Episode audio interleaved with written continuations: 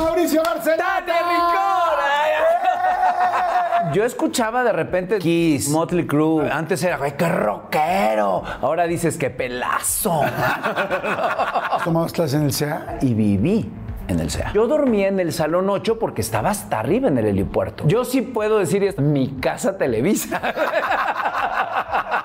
Muchos actores, conductores y demás mostramos una vida que a veces no es tan cierta, incluidas las redes sociales y demás. Y tenemos deudas por todos lados.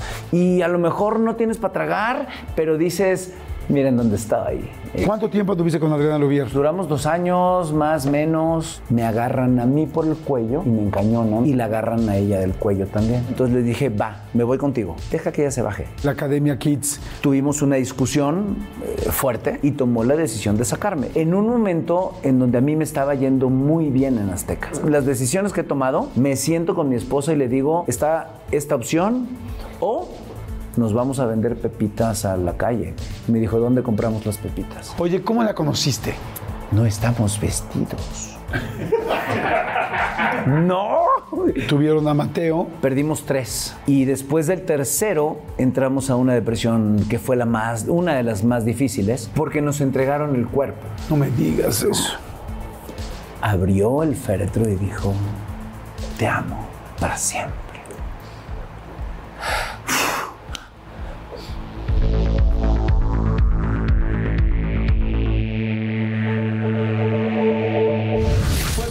Un episodio que tengo muchas ganas de hacer desde hace mucho tiempo porque es uno de los conductores más queridos, eh, no solamente eso, sino que es un gran amigo, hemos tenido la oportunidad de trabajar juntos mucho tiempo, nos queremos mucho, eh, nos dedicamos a lo mismo, entonces nos entendemos muy, muy bien y, y nos hemos hecho muy cercanos, no tanto como quisiéramos, no, no, a veces en este negocio no te ves tanto como quieres, pero sí quieres mucho a la gente y este es el caso.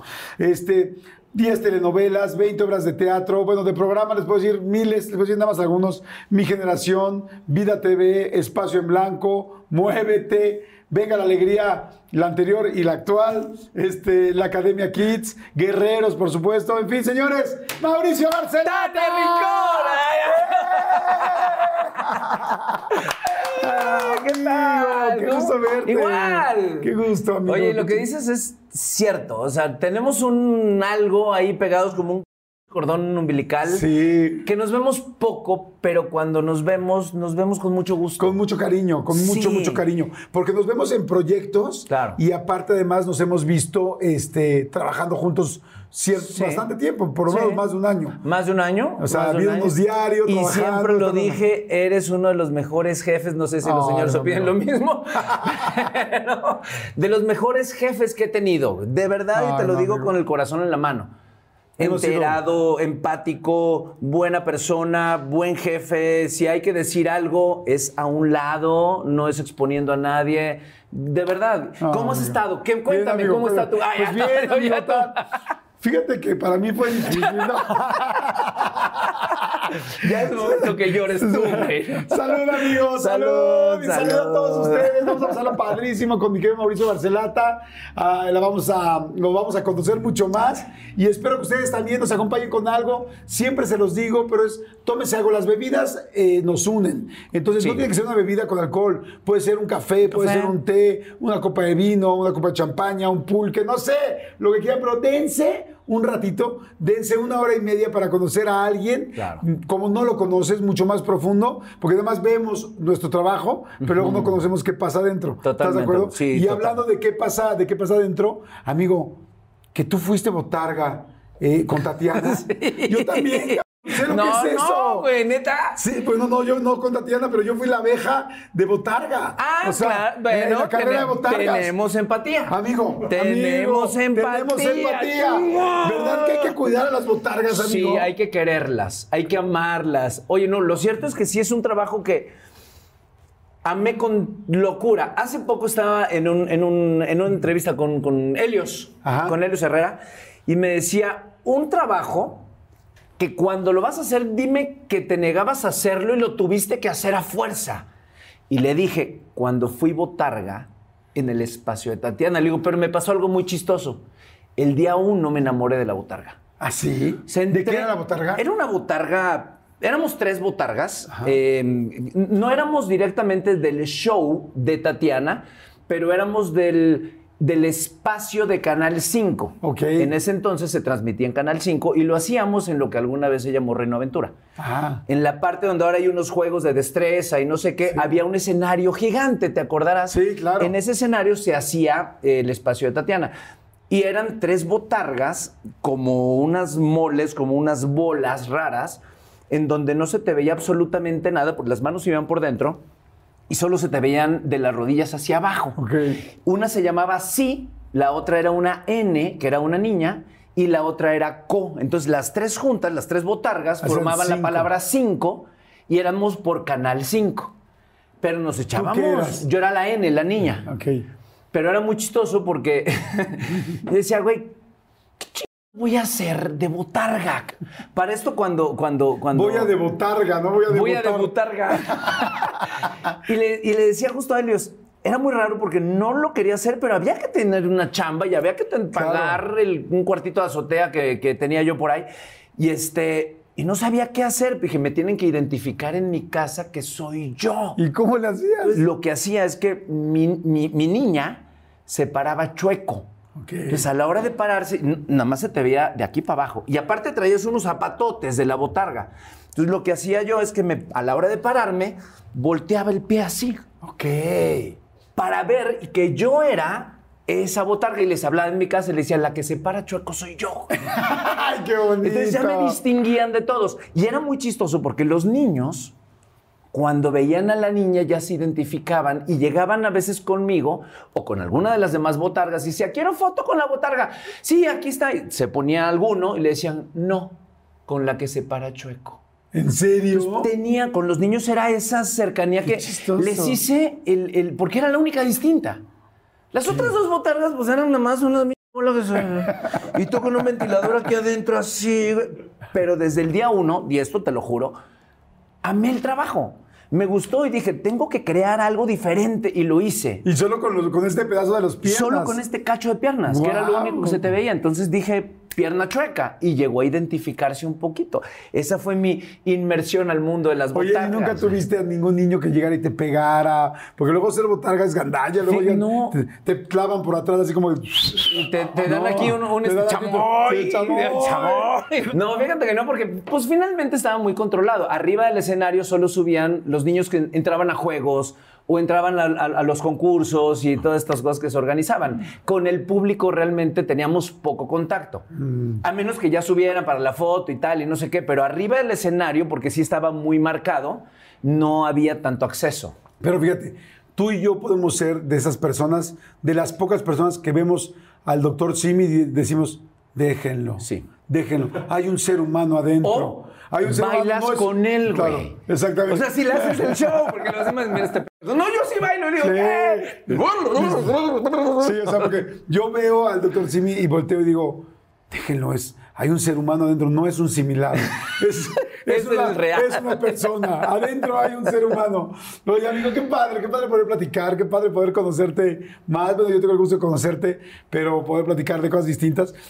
Mucha gente sabe que eres de Veracruz, pero mucha gente no sabe que eres de Alvarado, de Alvarado, Veracruz. ¿Estamos Sí, de acuerdo? total. Pero viviste en el puerto también. Viví en el puerto también. Viví toda la infancia en, en- en Alvarado. Y al momento de irme a la universidad, entro y me voy a vivir al puerto de Veracruz. Mi familia eh, vivíamos en, en- en Alvarado y en Veracruz algunos tíos. Entonces, estábamos un poco, un poco repartidos. Yo hice la prepa hasta, hasta la prepa ahí en Alvarado y no terminé la universidad, la verdad, porque no había universidad en el pueblo. Ok. Si no, sí me hubiera quedado. Me Pero fíjate gustaba. Qué bonito eso. Es como, no terminé la universidad, y, ¿por qué no había? Punto. Pero si, hubiera, ahorita ya hay. ya hay en Alvarado. Hay una universidad y, y yo estudié, de hecho, una carrera técnica. Y soy Estudiaste técnico. técnico en aparatos. En equipo. En, espérame, técnico en equipo electrónico marino. ¡Punto! ¡Punto! Güey, ¿Qué hace un técnico en equipo electrónico No marino? sé, güey, nunca ejercí. ¿Qué, ¿Cuál es el equipo electrónico? Es como, me, por favor, me, oye, ¿me revisas mi submarino? Ahora, Anda sí, fallando. Sí. Aunque Sí. lo dudes, No, pero sí pero el equipo electrónico. Ahora, te estoy hablando de hace muchos años atrás, güey. ¿no? Yo nací en el 70. Te hablo que tenía 17 años cuando salí de la prepa. O sea, 80 y... ¿Qué? 7. Ok. No, tenía ve- die- 17. 20, eh, 97. Estoy igual que tú en los números. Sí, no. A mí, a mí ni me preguntes, amigo, no te me acerques mucho con eso. Porque eh, eh, hacías todo lo que tenía que ver con el equipo de los barcos. Nosotros teníamos eh, barcos en el, bueno, en la escuela para hacer prácticas. Entonces veías eh, sonar, radar. El radar lo utilizas para ver lo que hay eh, a tu alrededor. Los sonares Es el de abajo, ¿no? son unos sistemas que avienta una señal y a la hora que avienta la señal, el rebote es el que registra eh, la máquina y te dice si hay algún cardumen abajo, porque nos íbamos de pesca. Entonces, arriba del barco iba la gente de mecánica, la gente de electrónica, la gente de pesca, la gente de motores, la gente de acuicultura. Y todos estaban haciendo, estudiando. Todos estudiábamos. Estamos aprendiendo cada quien. Nosotros revisábamos el equipo electrónico, los radares, los sonares, equipos de navegación hiperbólica, hacíamos como todo este, este numerito. Y otros se dedicaban a los motores. Y otros a las redes. Entonces todos estábamos ahí metidos. Era Pero bien bueno, interesante. Eso fue ya la, como la parte técnica que aprendiste, que sea como en preparatoria, ¿no? En prepa. En prepa. Pero a ver, vamos así muy desde el principio. Tu papá se llama Galo Barcelata. Sí, Galo ¿Sabes que yo me llamo. Galo? ¿Neta? Sí, casi no conozco galos. Mi nombre es Jordi Galo Rosado Álvarez. O sea, mi segundo nombre es Galo. Entonces, que tu papá se llame Galo, güey, nos hace muy cercanos. Seguimos ¿sabes? siendo cerca, güey. Me parece muy chistoso que se llamara Galo tu Galo papá. Everardo Barcelata Valdés. Qué chistoso. ¿Y por qué se llamaba Galo? Pues ¿Sabes? no sé, pregúntale a mi abuelo. Sí, ¿no? güey, sabes, ¿no? No sé, no tengo ni idea, ¿eh? Eh, mi abuelo también era, era galo Ok. y no de Francia. Sí. Eh, él él Sí, se llamaba el galo, galo. el galo es de las tropas este, francesas Ajá. galas. Exacto. Ajá. Entonces él también se llama, y pues era de estas eh, generaciones que heredaban eventualmente los nombres a sus hijos, ¿no? Sí, Galo 1, Galo 2 y Galo No sé 3. si a mí me iba a tocar en algún momento llamarme Galo también. Ya creo que no, porque mi hermano era el que pues, en teoría le debía como corresponder esa, esa herencia que yo creo que está como mal empujada de repente a los hijos, pero respeto. Tienes dos hermanos, ¿no? Dos. O sea, hombre y niña, ambos mayores que tú. Dos mayores que yo, yo soy el, el- el menor de los tres. Oye, y a, lo, y a los seis años tengo entendido que tus papás se separan o tu papá desaparece, Desaparece del sonar. eh, del sonar y del radar y de todo ¿Qué el pasó? equipo de navegación hiperbólica. ¿Qué pasó? no sé, un día yo tengo el registro de hoy sí está, mañana no está. O sea, no hubo como una transición. ¿No ¿sabes? faltaba de vez en cuando? No faltaba porque finalmente vivíamos todos juntos. Eh, vivíamos de repente en el puerto y nos íbamos a, a- a Veracruz, digo, perdón, a, a Alvarado. Alvarado. Este, ya luego hubo un tiempo que él estaba en, una, en, en un lugar donde se vendían pinturas, se llamaba Marlux, me acuerdo perfecto de la, de la tienda. Y, este, y había un tapanco donde estaban las oficinas, ahí estaba él, y nosotros subíamos a jugar y trepábamos y hacíamos y demás. Pero de repente un día desapareció. Entonces yo no tengo muy bien ubicado ese proceso en una de estas, eh, platicándolo con, con un amigo, eh, con un psicólogo, como que evité y me brinqué ese proceso por evitar un dolor o por algún, Como algún que lo tema en bloqueaste, especial. como dicen Sí. los, los psicólogos. es bloqueas algo Exacto, que, te, te duele provocó mucho. tal vez dolor. O sea, pero un día tenían buena, ¿tú tenías buena relación con él? Tenía, ya murió. Ajá, sí. Pero, pero tenías buena relación De en ese niño, momento. sí. Y de repente un Lo día dejé de ver. llegaste y ya no estaba. Ya no estaba. Y le preguntaste a tu mamá, oye, ¿qué pasó? No, fíjate que no, porque no entiendo esa parte del proceso y es la parte que no tengo como con, con registro. Eventualmente, eh, en sueños o cuando de repente como que me clavo mucho y empiezo a rascarle eh, eh, a, a- a mi historia, recuerdo algunas discusiones en casa de unos vecinos que yo no entendía por qué y luego ya más grande empiezas a decir, ay, claro. Por allí puede estar la discusión y a lo mejor de ahí venía toda esta complicación y terminó en una separación. Pero de a los seis años no tienes idea del por qué. Tampoco me le eché encima la culpa, eh, ni mucho menos. Jamás. Simplemente un día lo dejé de ver y tan tan. Para tus hermanos que eran más grandes, ¿sí les pegó más? Yo creo que sí, porque ellos me llevan seis años. Entonces, seguramente ya estás un poco más grande. Ya a los 12 cachas de qué va. Sí. Ya a los 12 entiendes mucho del por qué las relaciones de las personas. A los 12 ya a lo mejor andas teniendo quien te gusta y tienes tu primera novia o algo por el estilo. Pero a los seis yo estaba con un balón de fútbol y no me importaba nada lo que hubiera a mi alrededor, ¿no? ¿Eras muy futbolero? Me encantaba el fútbol, me fascinaba el fútbol. ¿Nunca quisiste ser jugador y se te lastim- te lastimaste la rodilla? ¿Me lees los mails o qué, güey? ¿La final del foot o las mejores alteraciones? ¿Tu primera cita o tus primeras herramientas para instalar frenos? ¿Ver la temporada completa del nuevo show o videos de cómo reparar autos? Bueno, cuando eres fanático de los autos, la opción es obvia, súper obvia. Fíjense, con más de 122 millones de piezas para consentir a tu carro favorito, puedes asegurar que tu carro siempre funcione perfectamente bien. Juegos de frenos, turbocargadores, luces LED, juegos de escapes, defensas, racks para el techo o motores. Ya sea que te guste la velocidad, la potencia o el estilo, eBay Motors tiene todo lo necesario para tu carro favorito. Además, a estos precios, quemas llantas y no dinero. Y con Guaranteed Fit de eBay, te aseguras que la pieza le quede perfectamente a tu carro a la primera. O si no, se te devuelve tu dinero. Mantén vivo ese espíritu de Ride or Die en ebaymotors.com. Oigan, y, ay, me acaba de dar muchísima hambre, pero bueno, no, saben, de repente me entran así esos, esos hambrismos tremendos. Perdón si pudieron escuchar inclusive mi estómago, porque bueno, estos micrófonos lo captan literal todo. Pero es que estaba pensando en el McCrispy de McDonald's. O sea, ¿ustedes ya lo probaron? No, no, no, no, no. Es que, bueno, si ya lo probaron, seguro me entienden. Es un sándwich de pollo crujiente, jugoso y al mismo tiempo picante. ¡Ah! Viene con unos pepinillos deliciosos y te lo sirven con una salsita picante que está así en todo el pan. Uf.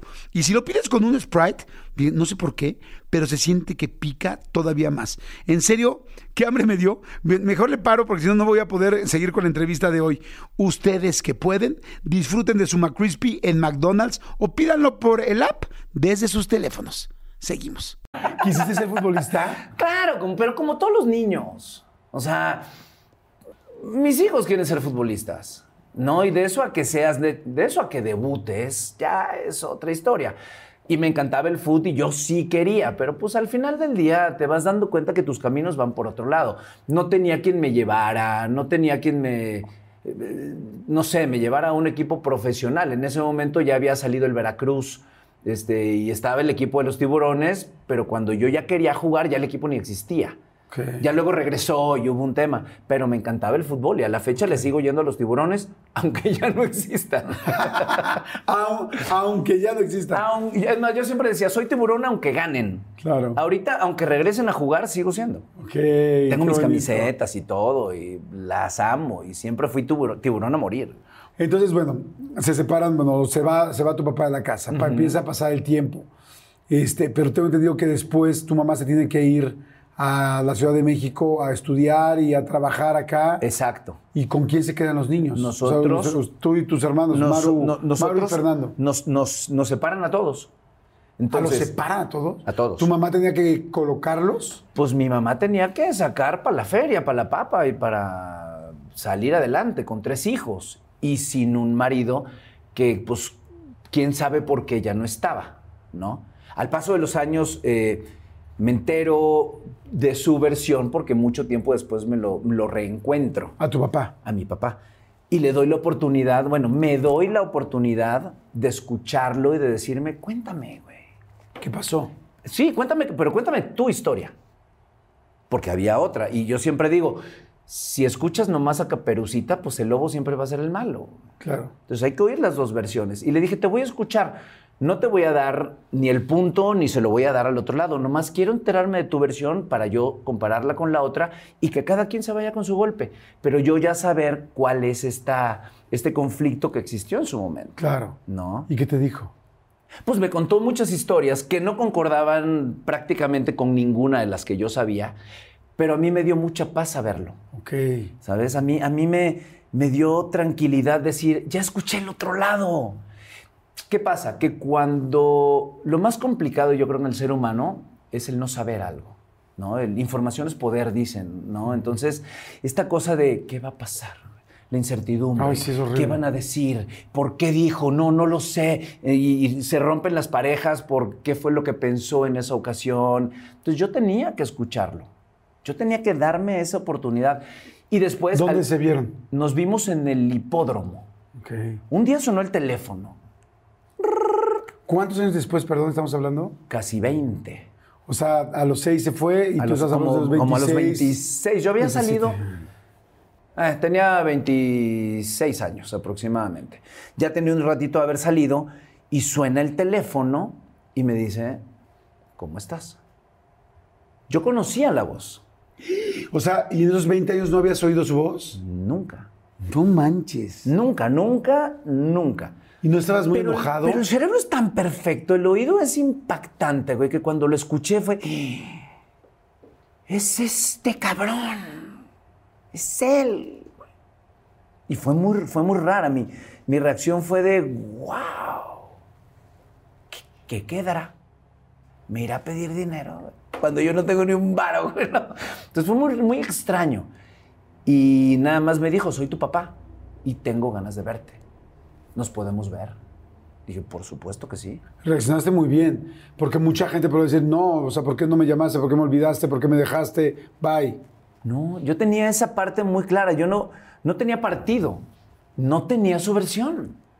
¿Por qué odiar? ¿Por qué, sabes, romper con una relación que no existía finalmente? Yo siempre decía, para mí era, era más importante cualquier otra persona que él y me di la oportunidad de conocerlo un tiempo. Y decir, aquí estás, vamos a platicar, güey. Y nos metimos al hipódromo. Y me, ¿dónde te veo? Te veo en el hipódromo, en el, en el derby. Ah, pues vámonos. Y ahí me voy. Llegamos al derby y este... nos- lo viste. Pues lo conocía perfecto. Sí, claro, porque el que cambió fuiste tú. Sí. Él no necesariamente. Yo tenía seis y de repente ver a un güey de 26 y hubo un gran cambio, pero él ya era una persona madura, ya era una persona que pues a los 20 años después no era tanta la diferencia. Lo vi, lo ubiqué perfecto. Inmediato. Y él agarró, me abrazó, me dio un beso, un beso padrísimo, y me abrazó y me dejó aquí. Me dice, tenía tantas ganas de, de abrazarte. Y le dije, yo también. Nos soltamos y nos sentamos a platicar. ¿Quieres tomar algo? No sé qué. Le dije, sí, pues dame una cuba porque yo esta apelo nada. No, yo me echo una cubita ahorita. Y él también se sentó. A pelo ni la entrevista. ¿no? A, pe- a pelo nada, por cierto. entrevista. Salud. Y, este, y empezamos a platicar de la vida, ¿no? Yo, yo, yo estaba, pues estaba muy emocionado, ¿no? O sea, estabas emocionado, más no enojado. No, no, no, no estaba enojado. No, no tengo la, la- la- la emoción del enojo, porque al final del día eh, siempre tuve como una figura paterna ahí a un lado, que era mi abuelo. Claro. Y esto siempre, siempre se mantuvo. Y estaban mis tíos también, que, que un poco jugaban esta, esta, esta sección y este, y este momento. Pero yo no estaba enojado. Ya después, mucho tiempo después, me empezaban a caer ventes, pero yo estaba disfrutando el momento. Un reencuentro con alguien que no conozco. Es decir, quiero saber quién eres. Platícame quién eres. Si hubiera un resumen, o sea, en una línea, en un minuto, de por qué se fue, ¿qué te dijo? Eh, porque tuvo algunos problemas con mi mamá. Pero ¿y por qué no me hablaste? Sí, por supuesto. O sea, es como una cosa es mi mamá, pero ¿por qué no me hablabas a mí? Sí, por supuesto que se lo pregunté. Y por supuesto que me dijo también que sí lo había hecho y que sí lo había intentado. Ok. Pero entonces ahí, ahí vuelvo. hay otra, ahí hay otra vertiente. Pero ahí están las dos versiones, que como se lo dije a él, no te lo pregunto para creerte, solo para saber tu versión, porque yo tengo una historia de este lado. Sin embargo, sí abre una situación de decir, bueno, quizás sí habló, quizás sí lo pararon, Claro. quizá tal, o sea, porque eso también pasa en muchos casos. Por supuesto que sí, y no lo dudo. ¿No? Nunca puse en duda su palabra, ni pongo en duda la palabra de mi madre. Sí, solo querías escuchar ambas Solo quería opciones. saber su versión y eso me dio mucha paz. Decir, ok, en tu versión, que es la que importa hoy, sí me sentí querido, llamado y buscado. Y eso dije, wow, está chido. Y no por mí, sino por mis hermanos también. Pero ¿a ti te fue suficiente? A mí me fue suficiente escucharlo. Ok. Y Eso, con eso con me eso quedé. es más que suficiente. Con eso yo me sané, ¿sabes? Porque tenía ese, esa, como esa pata chueca. De decir, me falta un lado, algo está pisando choco. Ya te escuché, perfecto, ya tengo dos, dos piernas perfectas.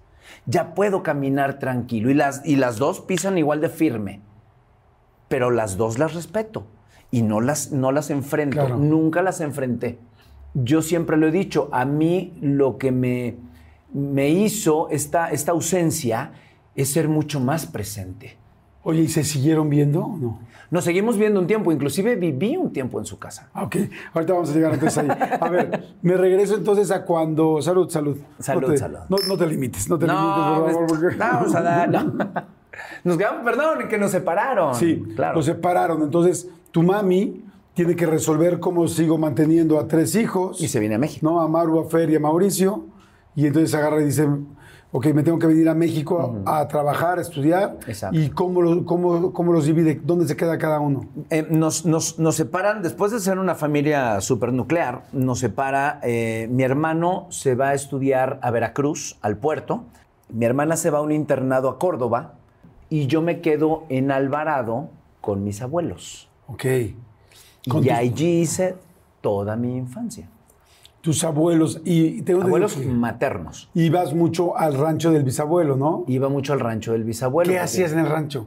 Me embarraba de caca de, de vaca y claro, y subía. ¿Eras y de ordeñar no? Nos llevaban eventualmente a, a- a la ordeña una que otra vez. O nos ¿Sabes llevaban. ordeñar? Sí, claro. Bueno, hace mucho no lo hago, pero sí lo hacíamos. Era una cosa que disfrutaba. O nos íbamos a veces con Domingo, que era el, el que se encargaba un poco de, de parte del rancho, y este, y se iban a vender leche. O sea, traba- o sea tu primer, de tus primeros trabajos fue ahí. De mis primeros trabajos fue vender periódico. Mi abuelo nos ponía a los nietos a vender periódico. ¿A dónde lo vendían? A las refaccionarias. Porque eh, los, tú vendi- agarrabas un puñado de, de, no sé, de clavos y, y te los daban, antes, ahora te los dan en bolsitas de plástico y no sé qué, antes te lo daban en un pedazo de papel periódico. Claro, por supuesto, me acuerdo Lo perfecto. ponían ahí, lo envolvían, hacían Hasta como un cucurucho. cucurucho, Ajá. claro, y ahí te daban el, el producto que ibas a comprar. Bueno, nosotros íbamos a vender todo el periódico que había en la casa a todas las refaccionarias del pueblo. Ok. Y nos íbamos con el diablito y ahí, ahí andaba el pinche diablito para arriba y para abajo. güey. Wow, qué Ese fue, padre. esa fue mi primera chamba donde mi abuelo nos puso a trabajar. ¿Qué te pagaban? Chiquillos, como, como mis hijos. ¿Cuánto te pagaban? No recuerdo las cantidades, pero sí me daba para comprar varios dulces. Varios. O sea, eras de buen dulce. Yo era, ¿no? yo era, No, no, bien no, no, chévere, no, pinche chicle, pinche chicle, no, no, no, dulces de los, de los, De los buenos. chingones, Eh, chicle motita, Pinche chicle bomba. Ah, ya pinches bombonas. No, de esos no, güey. Los de la bomba. Ok. Dulces acuario, ¿qué? Los acuarios. Ah, los dulces. Ay, hijos de eso. Y ahí, pues sí, o me robaba alguna galletita eventualmente, o nos premiaba, nos daba como perritos, bien, nos premiaba con una galleta. Bien, aquí está su galleta. Gracias, Acomoda- Es que gracias, galletero. Es que acomodábamos las galletas en unas como vitroleros de ladito y los poníamos perfecto. Pero eventualmente, pues escapaba alguna. Y nos la chingábamos. Entonces ya le pegábamos a la galleta, ahí venía la merma. Y Ahí venía la merma. y ahí nos, nos daban unas regañadas porque pues es que era una galleta, Jordi. Era Claro. importante. O nos daba un refresco. Ok. De- Ah, como y de con- pago. Y con un refresco de pago decíamos, güey, me voy a tomar un refresco. Y él le decía, una gaseosa. ¿Te acuerdas cuál era el refresco que te gustaba? Gaseosa, sí, la, la, la de cola. ¿La Coca-Cola? Sí, la coca me encantaba. Y a otro que es muy veracruzano, que era la zaraza. En ese momento tu mamá estaba en la Ciudad de México. ¿Qué hacía tu mamá? Mi mamá estaba estudiando idiomas, estudiaba inglés. Ok. Y cuando termina, em, regresa a, a- a Veracruz. En este inter, pues todos nos estábamos medio acomodando. Yo conservo, estoy seguro que todavía conservo algunas de sus cartas, porque Ah. me, me mandaba cartas escritas. Ok, ay, qué lindo. O dejaba de repente alguna nota y me la entregaba a mi abuela o me la entregaba a mi abuelo. O yo le escribía porque me decía, dime qué necesitas y yo te lo traigo cuando venga de México y venga para acá. Entonces le escribía, no sé, quiero unos lentes. Había en aquel momento unos lentes que tenían como un cuerito aquí alrededor y te tapaban el, el ojo completo, ¿no? Entonces ya le escribía, me encantaría que me traigas no sé qué y tal. Entonces si lo encontraba, ya me lo mandaba cada que venía. O bien me escribía otra carta. Fíjate que no los tengo todavía, los sigo buscando. Y me mandaba la carta. Y esa tengo dos o tres que todavía conservo. Y Ok. para mí son el oro molido de mi vida. Claro, y ahí no, esas están. Y- cartas. Y, veo la letra y digo, wow, era una letra tan bonita, una letra eh, manuscrita, Es que preciosa, se- bien hecha. Era la época donde las mamás escribían manuscrita. Bueno, mi mamá también escribía manuscrita y era lindísimo ver cómo unían las letras, ¿no? Y era de mis grandes, grandes recuerdos y es de mis grandes tesoros. Claro. Oye, luego regresa tu mamá Ajá. y ahí ya los vuelve a juntar. Ahí nos volvemos a juntar. Fíjate que regresa y nos volvemos a juntar prácticamente cuando termino la prepa, Ah, ok, ya más grande. ya más grande. Eh, ella ya estaba por acá, iba y venía, este, tenía una chamba, entonces estaba como de repente yendo y viniendo. Pero cuando realmente nos juntamos es en, en el puerto de Veracruz, en la casa que actualmente habita. Ok. Ahí nos juntamos todos y para mí fue un momento bien raro, güey, porque era, puta, nos vamos a volver a juntar. güey. Eso te iba a preguntar, es como, es que es una familia, se tiene, se va el papá, se tiene que dividir para poder sobrevivir realmente. Y de repente nos volvemos a regresar todos y esa familia nuclear se vuelve a juntar. No es como fácil. Tres ¿Cómo, cómo fue? perfectos desconocidos. ¿Cuántos años después de que O se sea, habían los separado? hermanos. Sí. ¿Cuántos años Más después se habían mamá. separado? Como, Uy, no sé. Pero esto ya fue entrando a la universidad, o sea, saliendo justo de la prepa. o sea, fácil unos 15 años. Pues, no tengo el dato exacto, pero varios. ¿Y cómo es esa unión de todos? complicada al principio, de- para mí, eh, porque te digo, era conocer a tres perfectos desconocidos que teníamos muchos años de no convivir en un espacio juntos. Sí convivíamos, sí estábamos, sí nos amábamos y sí estaba como toda esta parte y nos veíamos cada año y era increíble y era perfecto, pero no vivíamos bajo el mismo techo. Claro. Y eso, eso también tenía, pues, temas de no sé quién eres, no sé hasta dónde. La última vez que te vi me hiciste llorar. Yo era el más chiquito de todos, pero ahora ya estamos del mismo tamaño. Aguas conmigo. No te metas conmigo, pero tú tienes lana porque ya chambeas, entonces tampoco te voy a tratar tan mal, güey. Entonces, era, Sí, sí, sí, tonto. era un conflicto de esos niveles, pero pues finalmente complicado para un pinche squinkle de 18 años que estaba entrando a la universidad. Claro. Con la hormona, con el pedo, con el no sé qué, con volverte a encontrar, con una nueva etapa, con salirte del pueblo, con llegar a Veracruz, que para mí era una ciudad pues ya más grande. Entonces había muchos temas que era, para mí era conflicto. Oye, dime algo que esto siempre me parece como muy romántico y no sé si exista o no exista, pero en un lugar donde hay un rancho, ¿no? Y donde hay, me imagino, pues bueno, o ganado o por lo menos vacas o algo de animales, nunca llegaste A echarte una burra. Nunca demostraste la, la burra. Gente, ¿cómo están? Yo soy Nicola Porchela y quiero invitarlos a que escuches mi nuevo podcast Sin Calzones, en el que con mi amigo Agustín Fernández y nuestros increíbles invitados hablamos de la vida, la fiesta y nuestras mejores anécdotas. Y obviamente todos los detalles que no contamos en ningún otro lugar, solo lo van a tener acá en Sin Calzones. Ven a escucharnos como más nos gusta estar sin calzones. Ustedes ya saben que nos gusta andar sin calzones por todos lados y a ustedes les gusta vernos sin calzones.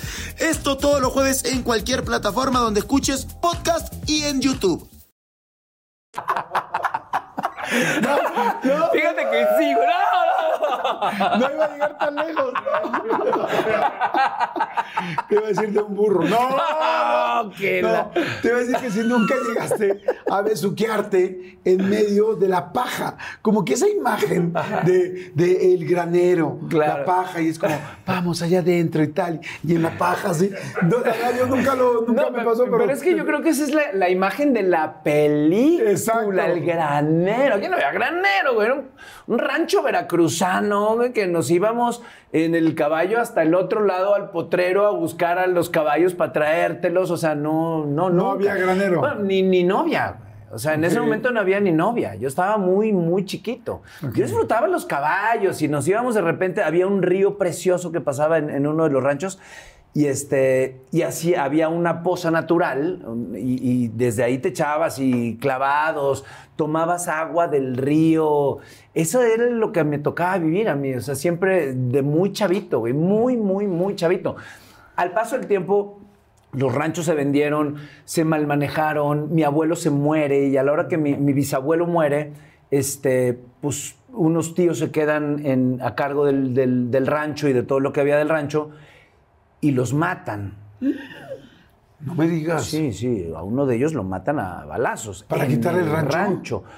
Pues mira, la historia es un poco, no sé si sí o si no, pero que llegaron, le dieron dinero para un tractor y de repente vieron a esta persona invitando a todo mundo en el pueblo y le, le echan el pitazo a, a mi tío y le dicen, oye, ¿sabes qué? Está este compa Se está gastando el dinero. gastando mucho dinero, invitando a todo mundo. No es normal que este cabrón traiga tanta lana.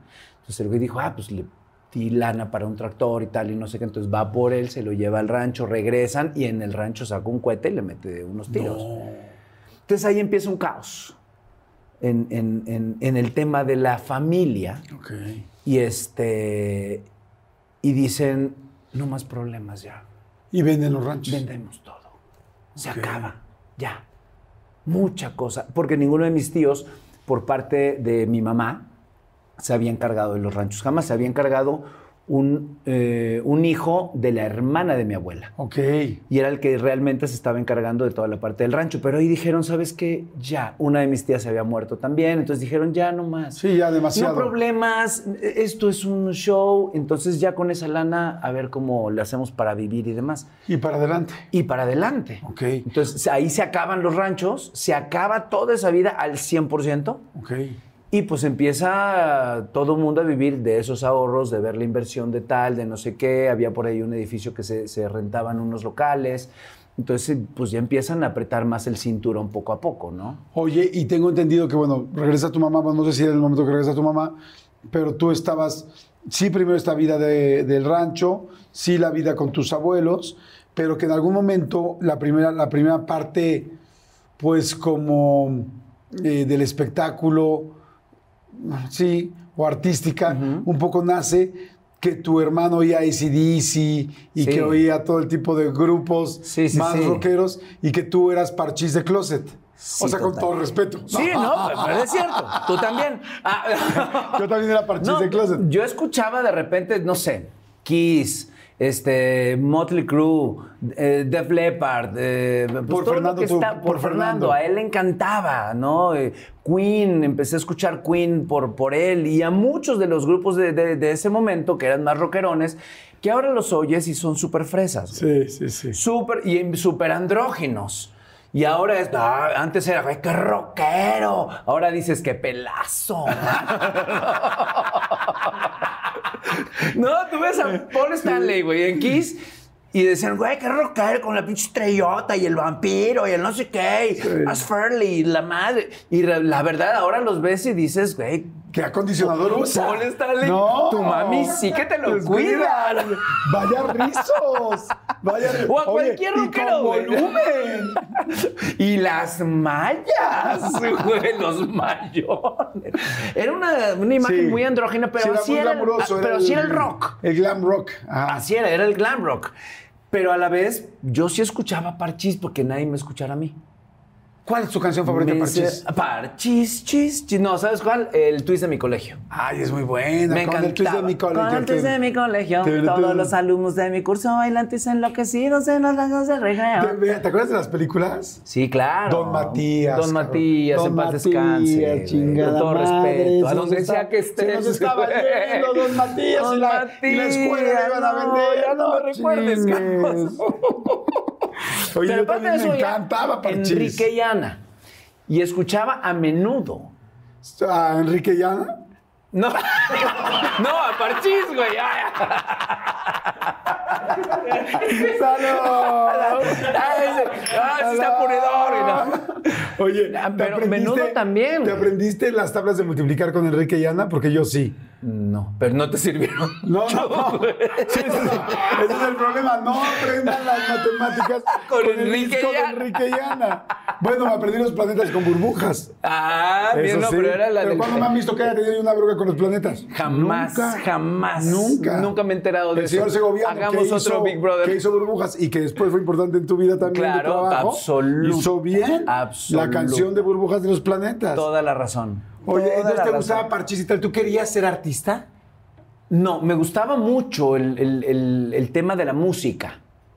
Y tenía un rango a esa edad, pues de ese tamaño. O sea, escuchaba absolutamente de todo. Sí era Parchís de Closet, Menudo de Closet y a Enrique Llana de Closet, pero me, me gustaba mucho la música y no tenía ni idea que, que de ahí se podría vivir que de ahí pues, la gente podría mantener una familia. Eso no estaba en mi, en mi radar. ¿Y en qué momento entra el asunto del grupo Cometa?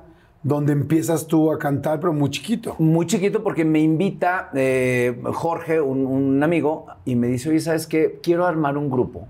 Bueno, ya él era un poco más grande. Quiero armar un grupo. Eh, fue a hablar con mi abuela. En, en, el pueblo todo el mundo se conoce. Soy el hijo de no sé quién y tal, y no sé qué señora, y entonces quiero armar un grupo este, que para seguro cantar de haber dicho, y tal. ¿quién, quién, galancito? Tráiganse al hijo de lechero. Tráiganse a este, Este. tráiganse a este pinche chamaco. Al, al Pinedo, a mí me decían Mauricio Pinedo, por mi abuelo. Ok. Porque el Barcelata no existía. O sea, el, el personaje per- Barcelata no existía. Existía el abuelo, que era Federico Pinedo. Ah, Entonces, claro, porque don- tu papá era el, Barcel era el Barcelona. Barcelata, que nunca existió en el pueblo, Sí. pero era Don Pinedo, le decían a mi abuelo. ¿Y entonces en qué momento empieza el rollo del grupo? Me habla Jorge, entonces me dice, quiero armar este grupo eh, y me encantaría que fueras a, a una prueba, a un casting de canto. Entonces dije, "Mm, no, no me late, no sé, a lo mejor puede ser... Ah, total ¿Cantabas? que voy. Yo, según yo, no. Pero entonces llego a cantar, no me acuerdo ni de la canción que yo quería cantar. Ya estaba Timbiriche en ese momento. Ya había aparecido Timbiriche con su primer disco. Y este. Y yo quería cantar una de Benny que era. Soy pregonero. Soy pregonero. Exacto. Soy pirata Soy pirata de la la libertad. libertad. Y resulta que no me acuerdo de la letra. Y terminé cantando. Y en mi bolsillo. Y en mi Ah, no. bolsillo Ah, no, no te tengo la comida. Ah, no te acordabas en Ah, ese en momento. ese momento. Ok. Como el ¿No te acuerdas de la canción? No me acuerdo de la canción. ¿Y luego? Canté el himno nacional. No. De soy pregonero a que retiemblen sus dentro la tierra. Sí. Ok. Y la canté horrible. Y aún así me quedé. Mis otros amigos cantaban peor que yo. Entonces me quedo en el grupo. Y el grupo estábamos eh, Freddy, Alfredo, uno de los, de los, de los, el, el otro hombre, digamos, que estaba dentro del grupo, conmigo. Eh, Vicky, otra de las chavas, y Sagrario. Y éramos dos hombres, dos mujeres, pero hacíamos voces, hacíamos armonías.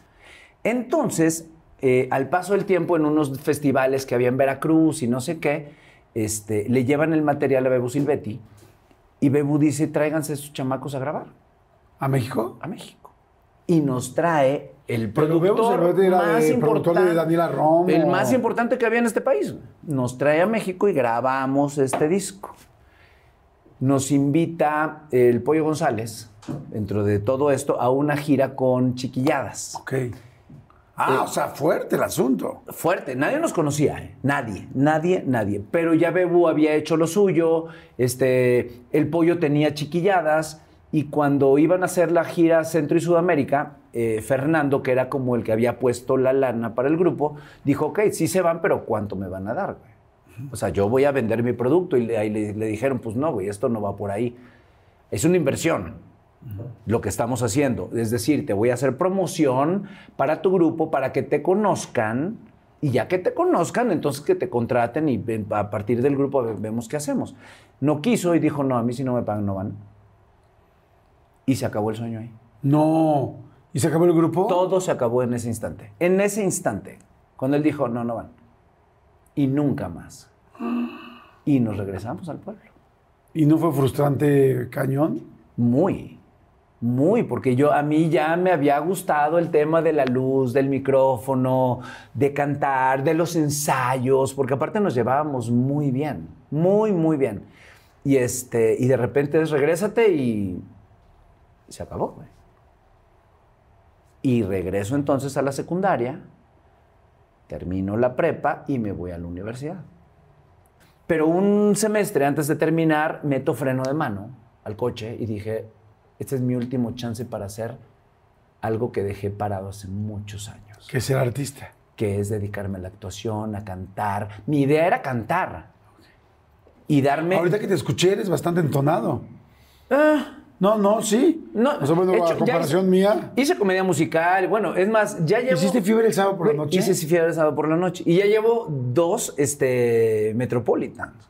Ah, sí. Llenos, totales. ¿Tú solo? Yo no. En uno me invitó la Santanera. ¿A cantar? Y güey. ¿Pero a cantar? A cantar, claro. En el aniversario de la Santanera me invitaron y me dijeron, güey, yo sé que tú cantas bien, quiero que cantes una rola con nosotros. En el aniversario. Le digo, hasta poca madre. Hacemos la presentación, me dice, ok, preséntanos al principio, tú dices todo lo que va a pasar dentro del show. O sea, y a mitad una de- parte. ajá, y a mitad del show cantas con nosotros. Le dije, vas. ¡Guau! Está padre. Entonces entré a cantar con ellos en el aniversario y luego Flor Amargo me habla también y me dice, oye, me encantaría que cantes conmigo. Voy a tener mi primer este, show de este nivel. Este, y me encantaría que me, acompañe- me acompañaras en una de las canciones que ¿Y qué te me dijo? gustan a mí. Llegas, conduces, me presentas y luego cantas, y luego sí no. cantas 20 segundos, Ahí entré ¿no? directo nomás. Oye, Y me encantó, güey. O sea, pero yo traía esa idea cuando llegué. Vamos a hacer rápido un refil para que todo el mundo pueda Hijo. ir a hacer lo que tenga que Chale, hacer. está bien. Rápidamente un refil. Hagan su refil, descansen, disfruten, escuchen. Es que padre que se sientan acompañados. Si les está gustando, por favor, este, compártanlo, denle like y, y suscríbanse al canal. Es gratis, siempre lo será. Pero suscríbanse al canal, eso nos ayuda mucho. Lo más que puede pasar es que le pongas suscribirte y te pide un correo. Te va a pedir un correo de Google. Es lo único que necesitas para suscribirte y así te avisa siempre cuando hay nuevas entrevistas. Ahorita regresamos, amigo. Salud. Salud. Salud. Soy pregonero. Venga. Soy pirata. De la libertad. De la libertad. Y en mis bolsillos Llevo la esperanza, de que algún día todo esto cambiará. Salud para todos. Me acordé, güey. ¿Y entonces qué decides hacer? Decido pedir una baja temporal en la universidad. Estaba estudiando en el Tecnológico de Veracruz. Me vengo para México y me hago las fotos para entrar al CEA en el mismo lugar donde hicimos la foto de la portada del disco De cometa. de Cometa. Ok. Había un link ahí en mi vida que estaba pendiente. Qué chistoso. Y dije, lo tengo que hacer ¿Coincidió o fuiste No, ahí? lo busqué. Ok, perfecto. Yo decidí que así fuera. Ok. Y dije, Chapultepec, tiene que ser ahí, tiene que hacer esto y tiene que tal, tal, tal. Entonces llego y, y donde está, es más, no he ido a ver si todavía está esta, esta escultura. Es como un cubo Rubik negro de puros cubos o cuadritos, uno junto al otro. Y ahí me tomó esta fotografía y es la fotografía que meto al SEA para eh, solicitud. Y estando en, en- en Alvarado, dejo la solicitud, me hablan y me dicen, pues sí está seleccionado para entrar a hacer la prueba. Ah, para hacer la prueba. Para hacer la prueba, apenas. Arad de la Torre estaba enfrente de mí. Para- ¿Haciendo fila? Para entregar, claro, para entregar la solicitud. Ahí nos conocimos. ¿Cómo estás? Muy bien. ¿De dónde vienes? No, pues de Veracruz. ¿Y tú? No, pues yo de Cancún. De Él venía con su Él papá. vivía de Cancún, claro. Él vivía en Cancún. Yo, pues de Cancún. Y mira, mi papá, no sé qué. Mucho gusto, señor, la madre. Y este, ahí nos conocemos. Y después, cuando entramos a hacer la audición, nos toca igual, uno enfrente del otro. Entonces nos hicimos grandes cuates porque aparte entramos al mismo salón. Oye, ¿y lo recuerdan ahora cuando lo ves de repente? Sí, claro, porque aparte es gran amigo mío desde hace muchos años. Qué chingón. Hace poco estuve en su casa en una, en una reunión después de que se fue mi mujer y se fue eh, Susilú también a hacer un Spartan. De regreso caímos ahí en su casa. Ok. Y, nos, y siempre nos acordamos de ese momento y es como nuestro rolling gag. Qué chingón. Siempre. Y entonces hacen la prueba, Hacemos la prueba, me aceptan y empieza la historia. pero te aceptan. ¿Y tú dónde estabas? ¿En Alvarado Yo todavía? estaba en Alvarado, estaba en, un, estaba en diciembre esperando que. Yo no me podía mover. Me invitaban mis amigos para salir y yo Pero no el me- teléfono era el teléfono, de teléfono casa. era de casa. Sí, no no, había había celulares, celulares. no había nada, no había beepers, no- nada, nada. ¿Se tardaron mucho en hablarte? Pues yo no me movía porque me dijeron, tiene que ser antes de enero. Madre santa, pues ¿cuánto tiempo estuviste ahí todo diciembre? Todo diciembre estuve encerrado en mi casa. Esperando la llamada. Hiciste tu mini pandemia. La llamada, sí. ¿Y cómo fue el momento que te llaman? Llama, suena el teléfono, no sé, 10 de la noche, y yo corría, me acuerdo perfecto que era un teléfono verde, de estos de... No, sonó, arrebaté el teléfono, contesté y me dijeron, ¿quién habla? Mauricio. Barcelata, sí. Dije, ya valió madre, esto está chingón. No te van a hablar para decirte que no estás. Y ahí entró esta emoción, me empezó a qué brincar todo, me empecé a incendiar, güey. Literal me empecé a poner como on fire. Y me empecé a aprender y dije, no, chi, ¿de dónde? ¿De dónde me hablas? Te hablamos de Televisa porque fíjate que fuiste seleccionado para quedarte. ¡Ah! Y fue un grito, Jordi, que Wow, qué padre. brutal. Wow, qué lindo. Cuelgo y dije, ahora sí, a celebrar, güey, a festejar, güey.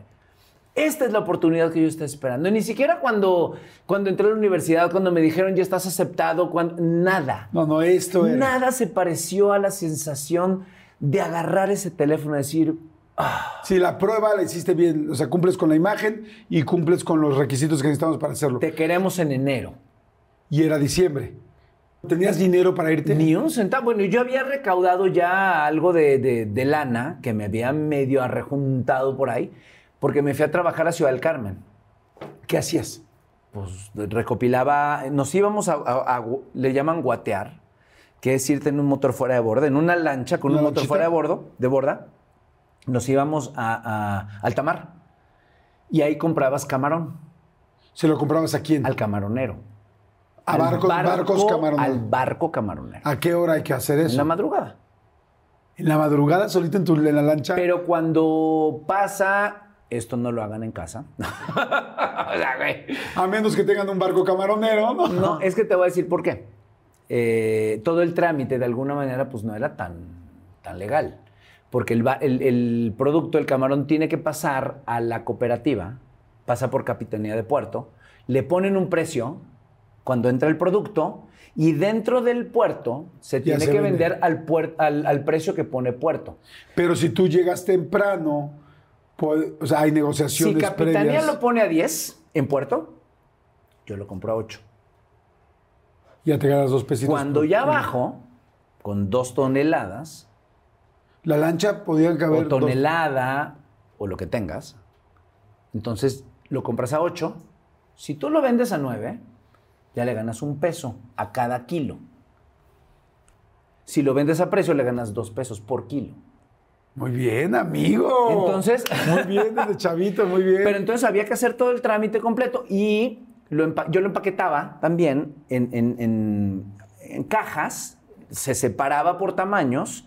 Estaba el 15-20, estaba el U15, estaba el U10, en fin, por tamaños de camarón por kilo. Entonces ya lo, lo- lo ponías en filas, le pones un poco de agua, lo congelas y lo empaquetábamos para mandarlo a México. Lo guardábamos en, un camión y ese camión se metió en un Thermoking, que es un camión con refrigeración, y lo traían a México. Cuando yo me di cuenta que la cosa de la empaquetada y tal no me estaba dando ya lo suficiente como para irme a vivir, entonces ya le dije a José Ángel, que era el dueño, ¿sabes qué? Yo necesito algo más, güey. Pues súbete al camión. Entonces le dije, órale, va. Entonces empaquetaba y luego me subía al camión y nos íbamos 23 horas desde Ciudad del Carmen No juegues. hasta la Ciudad de México. ¿Y qué hacías en el camión? Pues mantenía despierto al chofer. El chofer era Arturo. Y mira que hablar se me Entonces, da. tu, trabajo, tu trabajo era mantenerlo mantener- despierto. era- eh, le dicen el machetero. Porque está es- macheteándolo al Chingui, otro. chingui, chingui, chingue para que no se duerma, güey. Cabrón, Porque si se esa- duerme te matas, cabrón. Esa Entonces, podría ser mi chamba perfecta. ¡Sí! Pues yo la tuve, güey. Oye, wow. Entonces mantén qué despierto difícil. al, al chofer para mantenerlo las 22 horas que subíamos de Ciudad del Carmen, Campeche, a la Ciudad de México en un camión, en un tortón. Parábamos de repente en, en- en Córdoba, ya para, para subir, y ahí nos dormíamos unas dos horas y volvíamos a agarrar camino. En las Porque tiene cumbres que llegar. de, de. Tiene que llegar rápido el camarón para que llegue lo más fresco Sí, posible. traes hielo y vienes, vienes cargado con hielo y todo, y es, pero de todas maneras tienes que llegar. Y ya que llegas, llegábamos a la antigua viga, antes de que estuviera la central de abasto, llegábamos a Calzada de la Viga, se, des- se vaciaba el camión y en lo que vaciaban el camión, lo descargaban, ahí nos dormíamos. En, la, en, las sillas, del, del- los sillones pues del, del camión. Y ya que lo descargaban, nos despertábamos y agarrábamos el camión y para abajo. No había ni chance de quedarte en un hotelito Unas cinco o seis horas. Pues no, llegábamos directo porque había que pagar hotel. Pues ahí se te iba. La merma. La, merma. merma. y pues no estábamos merma de merma. siempre. No estábamos para la merma, había que juntar. Oye, ¿trabajaste en una pescadería también? En esa. Ok. ¿Y sabes, esa. por ejemplo, destazar bien un pescado? Sí, abrir- perfecto, perfecto. Cero te da asco. Nada, no, no, no, pero antes de, de abrir, pues primero hay que desescamar. O sea, sí le sabes cañón. Sí, Oye, la- la- y dormíamos arriba, yo dormía arriba del escritorio de la oficina, de la pescadería. de la pescadería. Una mesa así como esta y ahí arriba me dormía. Y el cabrón de José Ángel llegaba con una manguera, el dueño, y nos despertaba manguerazos. Porque aparte nos llevábamos muy fuerte. Espérame, espérame, ¿qué tan fuerte? ¿Estás seguro que era una manguera? Eh, seguro. Siempre. Espérate, te voy a contar una. Te voy a contar una. Estábamos un día en la, en la pescadería, dormidos. Y de repente se metió un borracho porque no había puertas en la pescadería. Entonces se metió un güey hasta el cepillo. Muy, muy, muy pedo. Ay, que hay que salirse, qué tal, que no sé qué, óyeme, cabrón. Y yo de repente me desperté, ¿qué es este cabrón? No sé qué. Y Orlando, otro de mis amigos a la vejiga, oye, cabrón, salte tú, hijo de la madre. Lo saca y se lo lleva. Y de repente,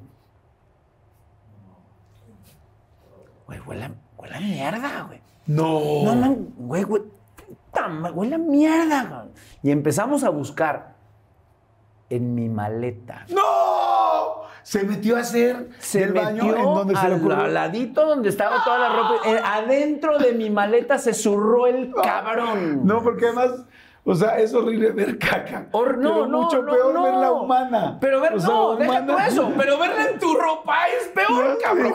Verla dentro de tu mochila Adidas. No. Sí, no, no, ¿cuál Adidas? Bueno, fuera, no tenía yo ni para envenenarme, si por eso me fui a chambear, güey, no mames. No manches. No, era mi vida completa, Jordi, completa. Mi vida cabía en una maleta de este tamaño y así de ancho. Guau. Era una maleta Void media rota. De- esta era mi vida, güey, completa. Me la cagó ese cabrón. Ay, ahora sí que me cagaste la me vida. cagaste en la vida. Oye, y juntaste dinero para irte al SEA. Junté dinero para irme al SEA. Y entonces- Pero, pues no era, no era la verdad que, o sea, tenías una lanita ahí para tener, pero no era ni para rentar un departamento, ni para rentar nada, ni mucho menos. Entonces llegas al SEA y como, ¿dónde duermes? Tenía una novia en ese momento y esta novia, su hermano, trabajaba en México. Ellos me abren las puertas de su casa y me dicen, quédate aquí. güey". Ay, bueno. O sea, Oye, yo ya estaba preocupado por Barcelona. Ay, qué bueno. pero sus primos eh, vivían ahí en, Lecum- en Lecumberri, en Vidal Alcocer, aquí en el centro de la Ciudad de México, y me hospedan la primera noche. Entonces me quedo yo ahí un rato y después nos vamos a vivir con ellos a Miscuac. Él tenía un departamentito, pero cuando termina esta relación, pues te vas a la calle. Entonces, pues empecé a buscar y a buscar a ver por dónde andaba, a dónde podía llegar. Pero mientras tomabas clases en el SEA, Tomaba clases en el SEA y viví en el SEA. ¿cómo? Viví dentro de Televisa. O sea, No. dentro de las instalaciones de Televisa. ¿Pero que pediste un permiso? No, nada, nadie supo. Na- Yo sí puedo decir, y esto lo digo siempre, mi casa Televisa. Pero mi ¿cómo que casa dorm- Televisa. güey. ¿Cómo que dormías? Dormía de- a- en, en- en la so- en el edificio de producción, Ajá. hasta arriba, donde ahora son las oficinas de Luis de Llano, bueno, eran las oficinas de Luis de Llano y de Rocio Campo, eso no existía, eso era un helipuerto. Solo estaba el salón 8 y el foro del SEA. Ajá. No había nada más. Es más, ni siquiera, ah, el elevador sí llegaba. Y, este, y era todo lo que había. Yo dormía en el salón 8 porque estaba hasta arriba en el helipuerto. Nadie llegaba de seguridad. Nadie. Pero te ponían eh, sus sellos, era un masking tape. Lo ponían en la cerradura Sí, y, lo y firmaban. "Asa, Ajá, tal asa, hora". y te firmaba el, el de seguridad. Yo ya estaba dentro. Y ponía los cubos de ejercicios de actuación con las colchonetas atrás. Entonces, cuando entraban a revisar y veían, no había nadie. Yo estaba atrás de los pinches cubos. En la colchoneta. Y en ese inter ya cerraba la puerta y me dormía. Y tú te esperabas hasta que abrieran otra vez en la mañana y ya te Hasta la, me salía un poquito antes. Yo comía, y el, el- el- el boleto para comer me costaba dos pesos. Dos pesos. Y los juntábamos, Priscila Patiño, que es hija de Jorge Patiño, un escritor, el que hizo Zapatos Viejos, Ajá. el escritor se llama Jorge Patiño, papá de Priscila. Nos conseguíamos como podíamos dos pesos entre los dos. Ella tenía la canasta muy alta porque no se llevaba a veces también con su papá y yo no tenía un centavo en la bolsa. Y entonces juntábamos dos pesos para un vale y nos combinábamos la sopa y el guisado. Y era, ¿qué quieres primero, Priscila? No, pues yo la sopa. Ah, pues yo el guisado. Entonces, mitad y mitad. Guau, y nos volteábamos el plato y ahí terminábamos de comer. ¿Cuánto tiempo habrás vivido así en el SEA? Como cuatro meses, una cosa así. Meses. Amigo, felicidades. Qué rato, de historia. Un buen rato. Qué en serio te admiro. Si ya te admiraba, te admiro todavía Ah. más. Qué ganas de conseguir las cosas y como siempre existe una forma. Es como cuatro meses ahí y luego seguías tomando tus clases. Seguía tomando clases. ¿Estabas feliz? Muy. Yo hablaba en mi casa y decía, me decía mi mamá, ¿qué necesitas? Y, no, ¿qué necesitas tú? Yo estoy en Televisa, hello. No es cierto. Yo ¿Te me daba estaba- miedo decirle que.? Yo me estaba muriendo de hambre, güey. No tenía un centavo. ¿Por qué o sea, pasa la, eso? hist- la historia ¿Por qué- romántica por es no padrísima, dicen- güey. ¿Por qué no le dicen de repente a sus papás si me está yendo mal? ¿Porque te da miedo que te regresen? No sé, es como esta cosa de yo puedo, que no aceptamos. Al paso del tiempo te das cuenta y dices, ¿qué tan fácil podría ser decir, sí, me la estoy pasando mal? ¿Me puedes echar la mano, porfa? Pero en ese momento yo creo que la adrenalina te gana y quieres demostrar que te está yendo increíble. Pero eso te pasa en la vida, ¿eh? Claro. Porque muchas veces también muchos actores, conductores y demás, mostramos una vida que a veces no es tan cierta, incluidas las redes sociales y demás. Claro. Mostramos en Instagram esta parte de... y nos está cargando... ¡Todo bien! Y nos está cargando santa chingada. Y tenemos deudas por todos lados. Y a lo mejor no tienes para tragar, pero dices, miren dónde estoy. En este coche divino que no es mío porque me lo encontré en la colonia tal y estoy acá. Y no es cierto. Sí, mucho no es cierto. Estoy No es cierto. Entonces de repente pasas por estas etapas que no sabes dónde estás, que tienes que reubicarte, que tienes como que reencontrarte contigo para decir, güey, este soy. Sí. A quien le guste, este soy. Y quien me acepte, este soy. Wow. Qué linda, qué linda historia. ¿A dónde te vas después del SEA? Después del SEA, eh, rento un cuarto de azotea en, en Pestalozzi y Eugenia, más o menos. Y había, ah, me acuerdo perfecto porque había una pizzería que igual y todavía existe allá abajo, un- un- una de estas de las fichas de dominó. En la parte de abajo, y yo vivía hasta arriba, en el cuarto de azotea, compartiendo con todas las chicas de servicio del edificio Ok. y compartíamos el baño y este, de repente era, ¿cómo estás, Laurita? Buen día, ¿cómo está la señora? Ay, me tierra hasta la madre, no te calles. ¿no? Gente, ¿cómo están? Yo soy Nicola Porchela y quiero invitarlos a que escuches mi nuevo podcast Sin Calzones, en el que con mi amigo Agustín Fernández y nuestros increíbles invitados hablamos de la vida, la fiesta y nuestras mejores anécdotas. Y obviamente todos los detalles que no contamos en ningún otro lugar, solo lo van a tener acá en Sin Calzones. Ven a escucharnos como más nos gusta estar sin calzones. Ustedes ya saben que nos gusta andar sin calzones por todos lados y a ustedes les gusta vernos sin calzones. Esto todos los jueves en cualquier plataforma donde escuches podcast y en YouTube. yo Oye, estaba- ¿no olían todo el rollo de las pizzas? ¿No se les antojaba? Bueno, estábamos hasta arriba, era como un décimo piso. Entonces ya no nos llegaba, la neta. Y un día me acuerdo perfecto, viví también, en casa de todos mis amigos viví, de todos, todos, todos. Incluido, de- de- ubicas a Eugenio Bartilotti. Bueno, del gordo Bartilotti viví Perfecto. un tiempo. Y un día cuando salgo de su casa, poco después viví también un tiempo ahí en su casa. Aparte yo te voy a decir, les decía, güey, hay que hacer un trabajo. Apolo, un gran amigo mío. Oye, cabrón, hay que hacer el trabajo en la escuela. Pero no, en la escuela no, no, va- vamos a otro lado. Aquí ya estamos hasta la madre. Sí, cierto, vámonos a mi casa, me decía él. Entonces nos íbamos a su casa que vivía en Aragón. Casa de Santa Chinga, atrás del aeropuerto, en la pradera. Entonces llegábamos allá, hacíamos lo que teníamos que hacer, el, el trabajo, el tal, la investigación, y terminábamos a tal hora y le decía, "Ta madre, ¿qué, güey? Ah, güey, es un pedo. ¿Qué, güey? Ya me cerraron el metro, güey. No, mami, sí, güey, tengo que ir hasta mi casa. Yo no tenía casa, güey. Para quedarte a dormir. Quédate a dormir acá. Güey, qué pena.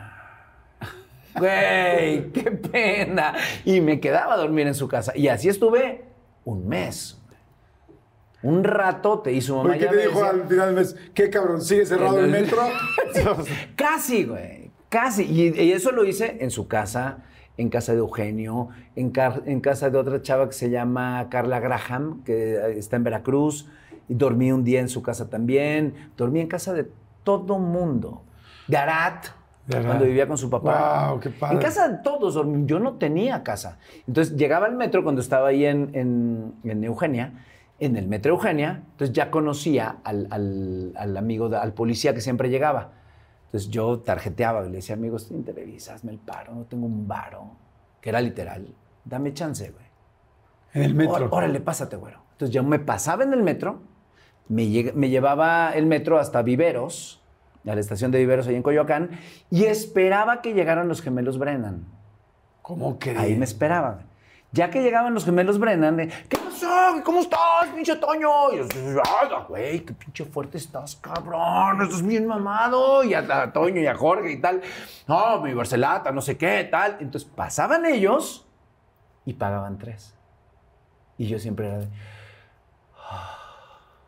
No tenía para pagar el camión. Y ellos siempre me lo pagaron. Qué buena. ¿Los has vuelto a ver? Sí, sí, me los he encontrado varias veces. Varias, varias veces en la vida. ¿Siguen mamados? Y guapos. Oye, qué chingón. ¿Y cuándo empieza a haber trabajo? ¿Cuál- El- ¿Qué es lo primero que haces en Televisa? Ah, bueno, la, la primera chamba eh, fue de, de, bueno, e- extra en casos de la vida real, en Mujer Casos de la Vida Real.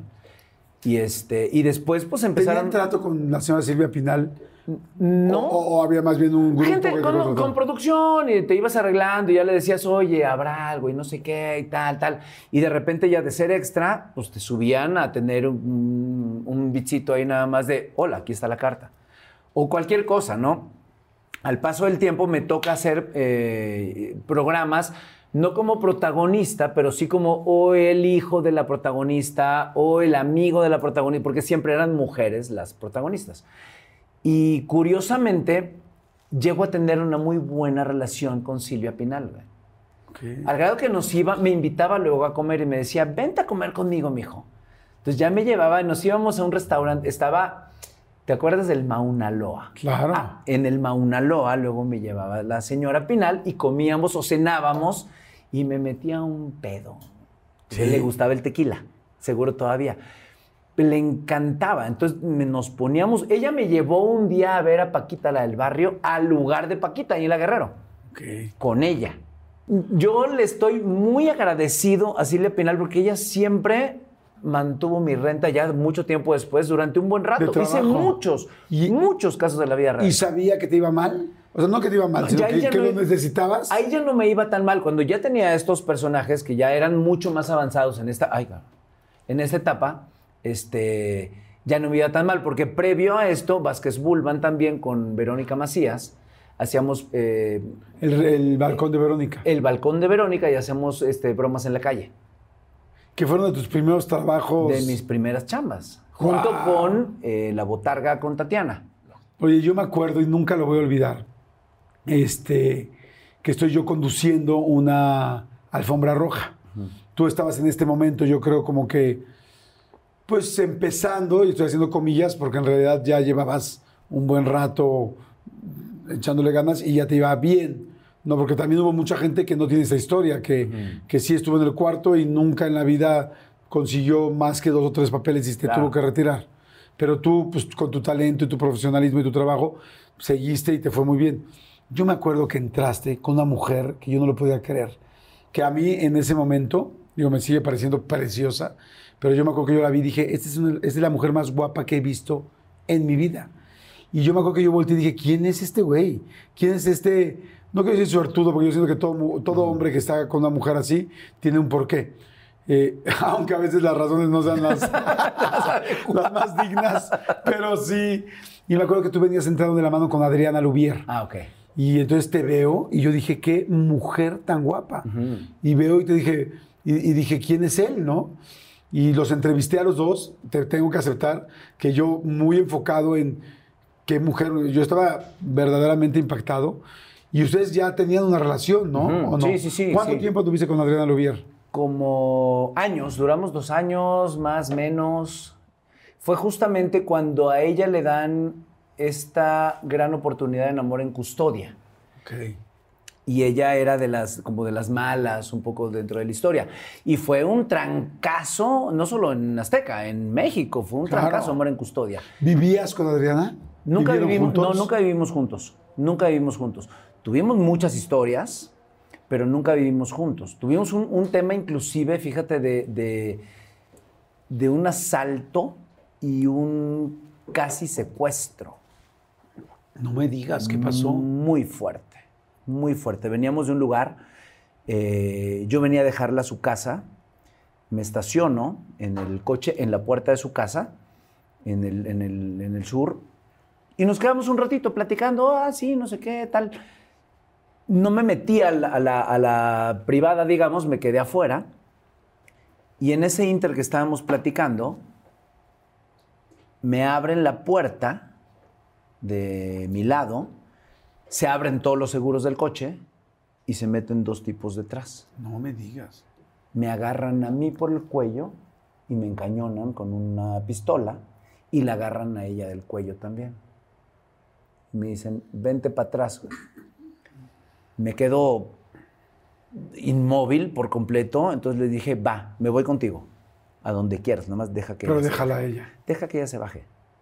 Yo todavía manteniendo como una ecuanimidad que no sé de dónde me salió. Le digo, déjala que se baje. No, todos para arriba, cabrón, la chingada, no sé qué. Le digo, lo único que te pido, me voy a ir contigo, güey. Nada más deja que ella se baje. No sé qué hice, no sé cómo los convencí, porque esto pasa en instantes, güey. Que ella, eh, él dice, órale, va. La suelta, le abro yo todavía la puerta, me estiro con este compa que me estaba agarrando acá, me estiro y el cohete en la cabeza. Qué fuerte. Le abro la puerta y le digo, baja. Entonces ella se baja, se va corriendo, se mete al portón y en, el- en eso le dije, ahora sí, de aquí a donde quieras. Órale, güero. Me bajo del coche, me suelta, me bajo del coche, pero súper tranquilo. Abro la puerta, el que está detrás de mí, que me estaba agarrando, se pasa para adelante, se mete al- a, la zona del piloto y en ese momento le azoto la puerta y salgo corriendo y me meto en chinga a la casa también. Bueno, al Guau. portón de la privada. O sea, qué valentía, cabrón. Me meto corriendo, cierro la puerta, puerta atrás. Y en eso ya nada más oí que. Y se pelaron Robándoles el coche. con el coche. Pero nos querían llevar a los dos. No manches, qué historia. Durísimo. Durísimo, durísimo. ¿Nunca se supo esto? No. Es la- es- yo creo que es la primera vez que lo platico. Wow, qué fuerte. Nunca, nunca, nunca, ni ella dijo nada, ni yo dije, ni yo dije nada. Fuimos a la, a la- a la ¿Delegación? delegación, levantamos un acta de robo, de asalto, de todo completo. O sea, hicimos todo el trámite. Nunca se solucionó nada, nunca se supo nada. Este, Pero gracias a Dios que pero hicimos lo que teníamos que hacer. Es decir, fuimos a levantar un acta, fuimos Claro. a decir qué fue lo que sucedió. Tú te viste muy valiente, o sea, porque ya estar con ellos y cerrar la puerta y correr sabiendo que tienen una pistola, Primero había que es- lo hiciste muy bien, rescatar a la mujer con la que yo estaba. ¿No te arrepentiste después de la decisión de decir, güey, qué tal si me dan un balazo? Nunca, jamás. Nunca. Sucedió como sucedió. No me arrepiento de nada. Wow. Porque todo sucedió bien. Porque todo pasó bien. Quedó en un coche. Claro, sí, no, no, no, estuvo fantástico. Que dentro de lo más. que Es una resultado- pendejada que lo diga. Quedó en un coche. Güey, era mi coche que me había costado tanto pinche trabajo, güey. Y te ¿Tenía ardes. seguro o no? No estaba asegurado. No estaba. Y lo Qué perdí. dolor. Pero sí, bueno, sí. Na- nada Lo comparado perdí. con que le hubiera pasado nada, algo Nada ustedes. con estar contándote esto y que ella esté bien también. Claro. ¿no? Fue una persona que quise mucho en su momento y está padre y no me arrepiento, pero de nada. Oye, ¿por qué terminaron? Pues no nos llevamos al final también. Eh, Teníamos diferencias, eh, pues como en todas las relaciones, ¿no? Nunca hubo una infidelidad, nunca hubo un tema como tan fuerte, pero ya luego nuestras personalidades como que no se empezaron a dar. Teníamos muchos conflictos, teníamos muchos pleitos y dijimos, ¿sabes qué? Pues ya, hasta aquí. ¿Anduviste con más chicas del medio? No. Fíjate que Hasta tu esposa. No, hasta María José. Hasta María José. Ok. Oye, ¿en qué momento empieza Vida TV?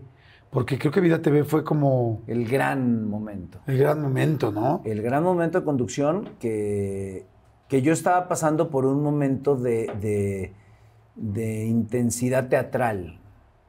Yo estaba haciendo eh, teatro clásico en la UNAM. Me hablan y me dicen, oye, hay un casting para Vida TV.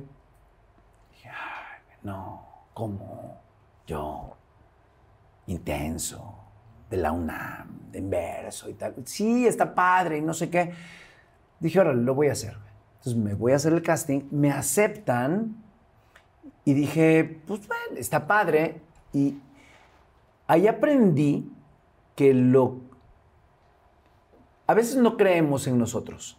A veces nos pensamos que hacemos bien otra cosa que no es la que realmente nos está gustando. Pero cuando hago Vida TV y a la gente le gusta, dije, le voy a hacer caso a la gente que dice que le gusta lo que hago. Entonces cambio el giro por completo y digo, la actuación, la, la conducción está padrísima. güey. Y más cuando me llega el primer cheque, que fue cuando me empezaron a pagar bien. Sí, muy bien, ¿no? Vida TV. Muy, muy bien. Era un programa bien divertido. El programa, yo creo, más exitoso que había en ese momento. Con la ¿Quién era conductora. Alexis Núñez? ¿Núñez? Alexis eh, un producía gran saludo a Alexis. grande, grande, Como lo quiero. grande, con eh, Mercedes Fernández, su ex esposa, su expareja.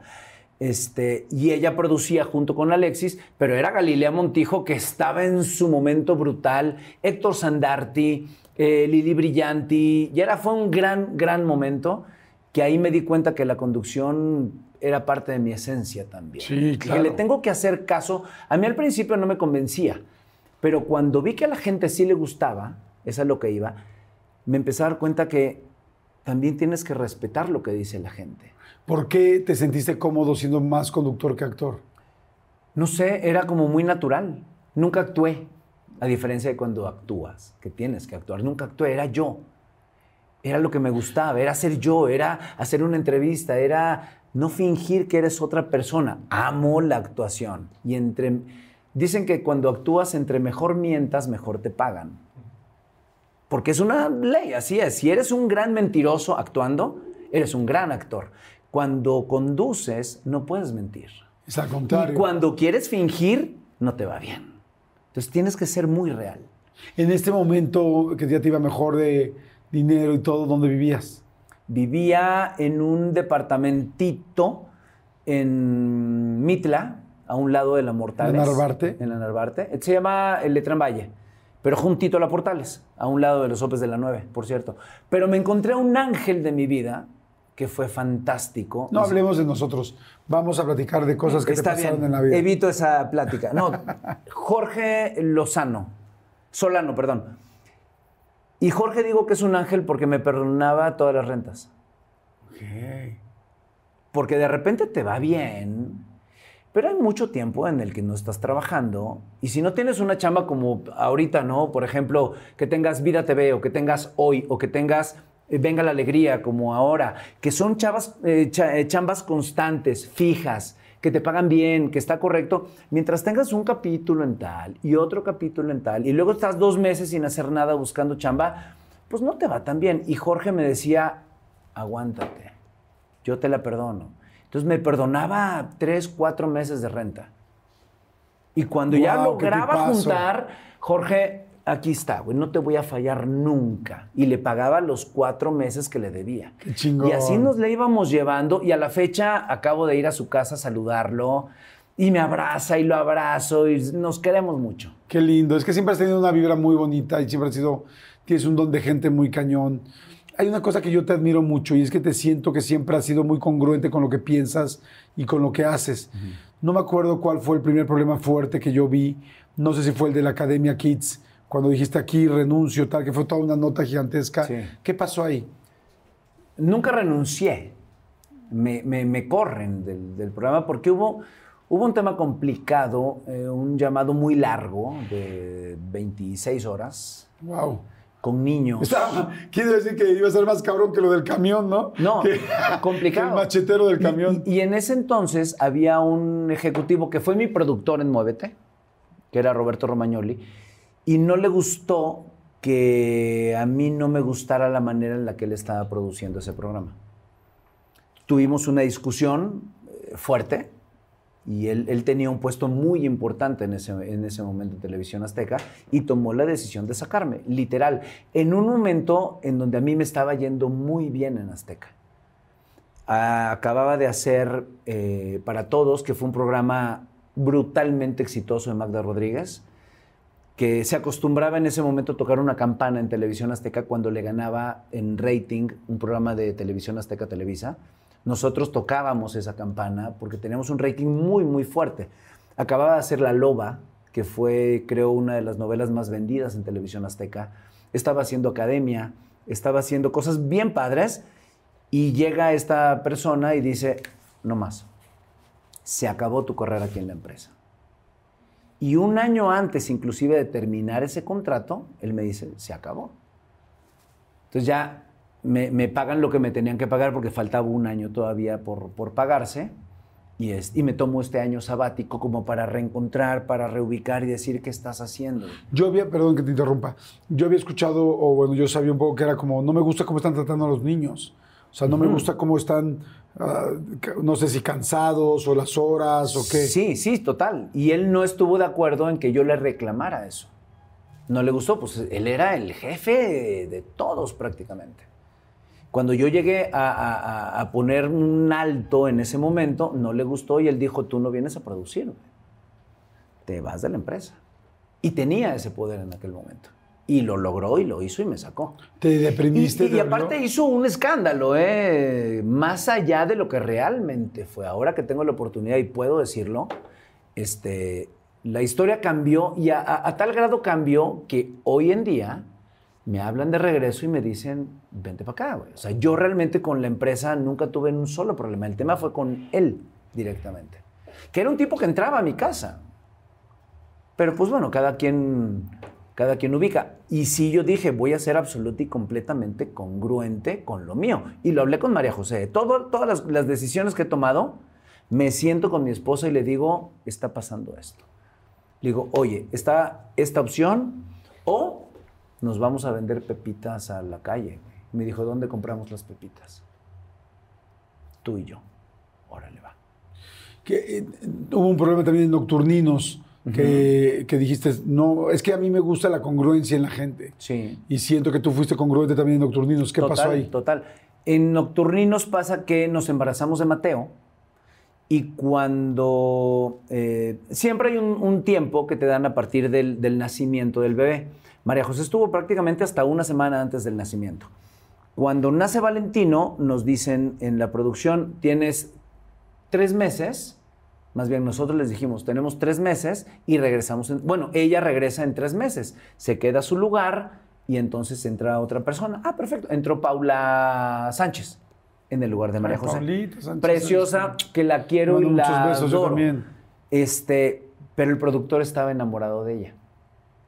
Entonces, en el momento, esa es mi idea, ¿eh? Claro. Y cuando le toca regresar a María José, le dice este productor, ¿sabes qué? Ya no. ¿Cómo que ya no? No, tómate otros dos meses para que tú estés con tu hijo y te relajes y no sé qué. Le dijimos, no, espérame. Dijimos tres meses, ya lo habíamos hablado con el director del canal y ya estábamos armados. No, pues tú no vas a regresar. Entonces dijimos, a ver, ¿lo podemos solucionar o no? No, pues conmigo no. Digo, bueno, entonces vamos a irnos con el director del canal. Fuimos los dos a hablar con el director del canal para decirle, oye, habíamos quedado en tres meses, ya estamos a tiempo. Ah, pues perfecto, regresen. Entonces, cuando regresamos, Se dan cuenta. le hablan por teléfono al productor, lo llaman a esa misma junta, él se enoja y le dice, eh, le dice el director del canal al, al productor, tienes que regresar a María José. Ah, pues va, salimos de la junta y ya fuera, sin el director, le dice a María José, tú ya no vas a regresar. Le dije, espérame, si acabas de oír la instrucción o no. Pues ya no va a regresar. Dije, me parece bien. Entonces ya no regreso yo tampoco. Cumplo hoy, porque yo, tú- yo- yo ya estoy en el llamado. Pero si esto le estás haciendo ahorita a mi esposa, mañana me lo haces a mí. Conmigo ya no cuentes a la siguiente. Y ese día este, me despedí del programa. Wow, pero fíjate cómo la vida le va dando vueltas a la gente que es trabajadora, decente y congruente, porque trabajo siempre has tenido y un excelente trabajo. Siempre, Después afortunadamente. regresaste a Guerreros, Sí. de Televisa, ahora otra vez estás en imagen ahora, ¿no? En, En Imagen estuve también un, un buen rato, estuve tres años en Imagen Televisión y después me llaman de regreso a Televisión Azteca y estuve en El Heraldo y tuve otro programa después porque cuando dijeron que me habían corrido de MBS por porque yo me peleé con todos y no sé qué, justo en ese momento me hablaron de regreso para traerme a un programa que se llamaba El Último Pitazo que había dejado Jean Duverger porque se había ido a Fox. Yo siempre he dicho, eres de las pocas personas que ha trabajado en todas las empresas y que en todas le han pedido regresar. Y eso no es algo sencillo. Oye, amigo, cuéntame por favor, ¿tienes hoy cuántos años de casado? ¿14? De, ca- de casado debo tener, mira, si, si Mateo tiene 13, de casado debo tener 11 y cachito más. o Ok. menos. Te voy a decir la verdad, ni María José ni yo sabemos cuántos años tenemos de casados. Siempre hacemos el cálculo por la edad de Mateo. Ok. Porque Mateo de- tenía como año y cacho, más o menos, cuando nos casamos. Ok. Porque fue así de... ¿Qué? ¿Nos casamos? Neta. ¿Cuándo? Ahorita. ¿Ahorita? No mames, así me dijo, güey. ¿Tú estabas o qué, cabrón? ¿Qué fue? Ahorita. Ahorita. ¿Neta? Sí. Va. ¿Con esos huevos? Con esos huevos. Y nos fuimos a casar. ¿Al registro civil se fueron solos? Al registro civil. Con Mateo. ¡Guau! ¡Qué padre! En Chiapas. ¿En Chiapas? en San Cristóbal. ¿Cómo crees? Iba yo a hacer Y que una... no venga ahora a decir que el padrino Espérate. era el subcomandante Marcos. No, no, no, nadie, no, no conocíamos a nadie, güey. Entonces llegamos de repente y fue de, ¿neta? Sí, y nos dice la juez, pues sí, pero tiene que venir dentro de una semana. No, no, güey, nadie se quiere casar. Sí, la y nosotros sí. güey. La calentura es ahorita. Échame la mano.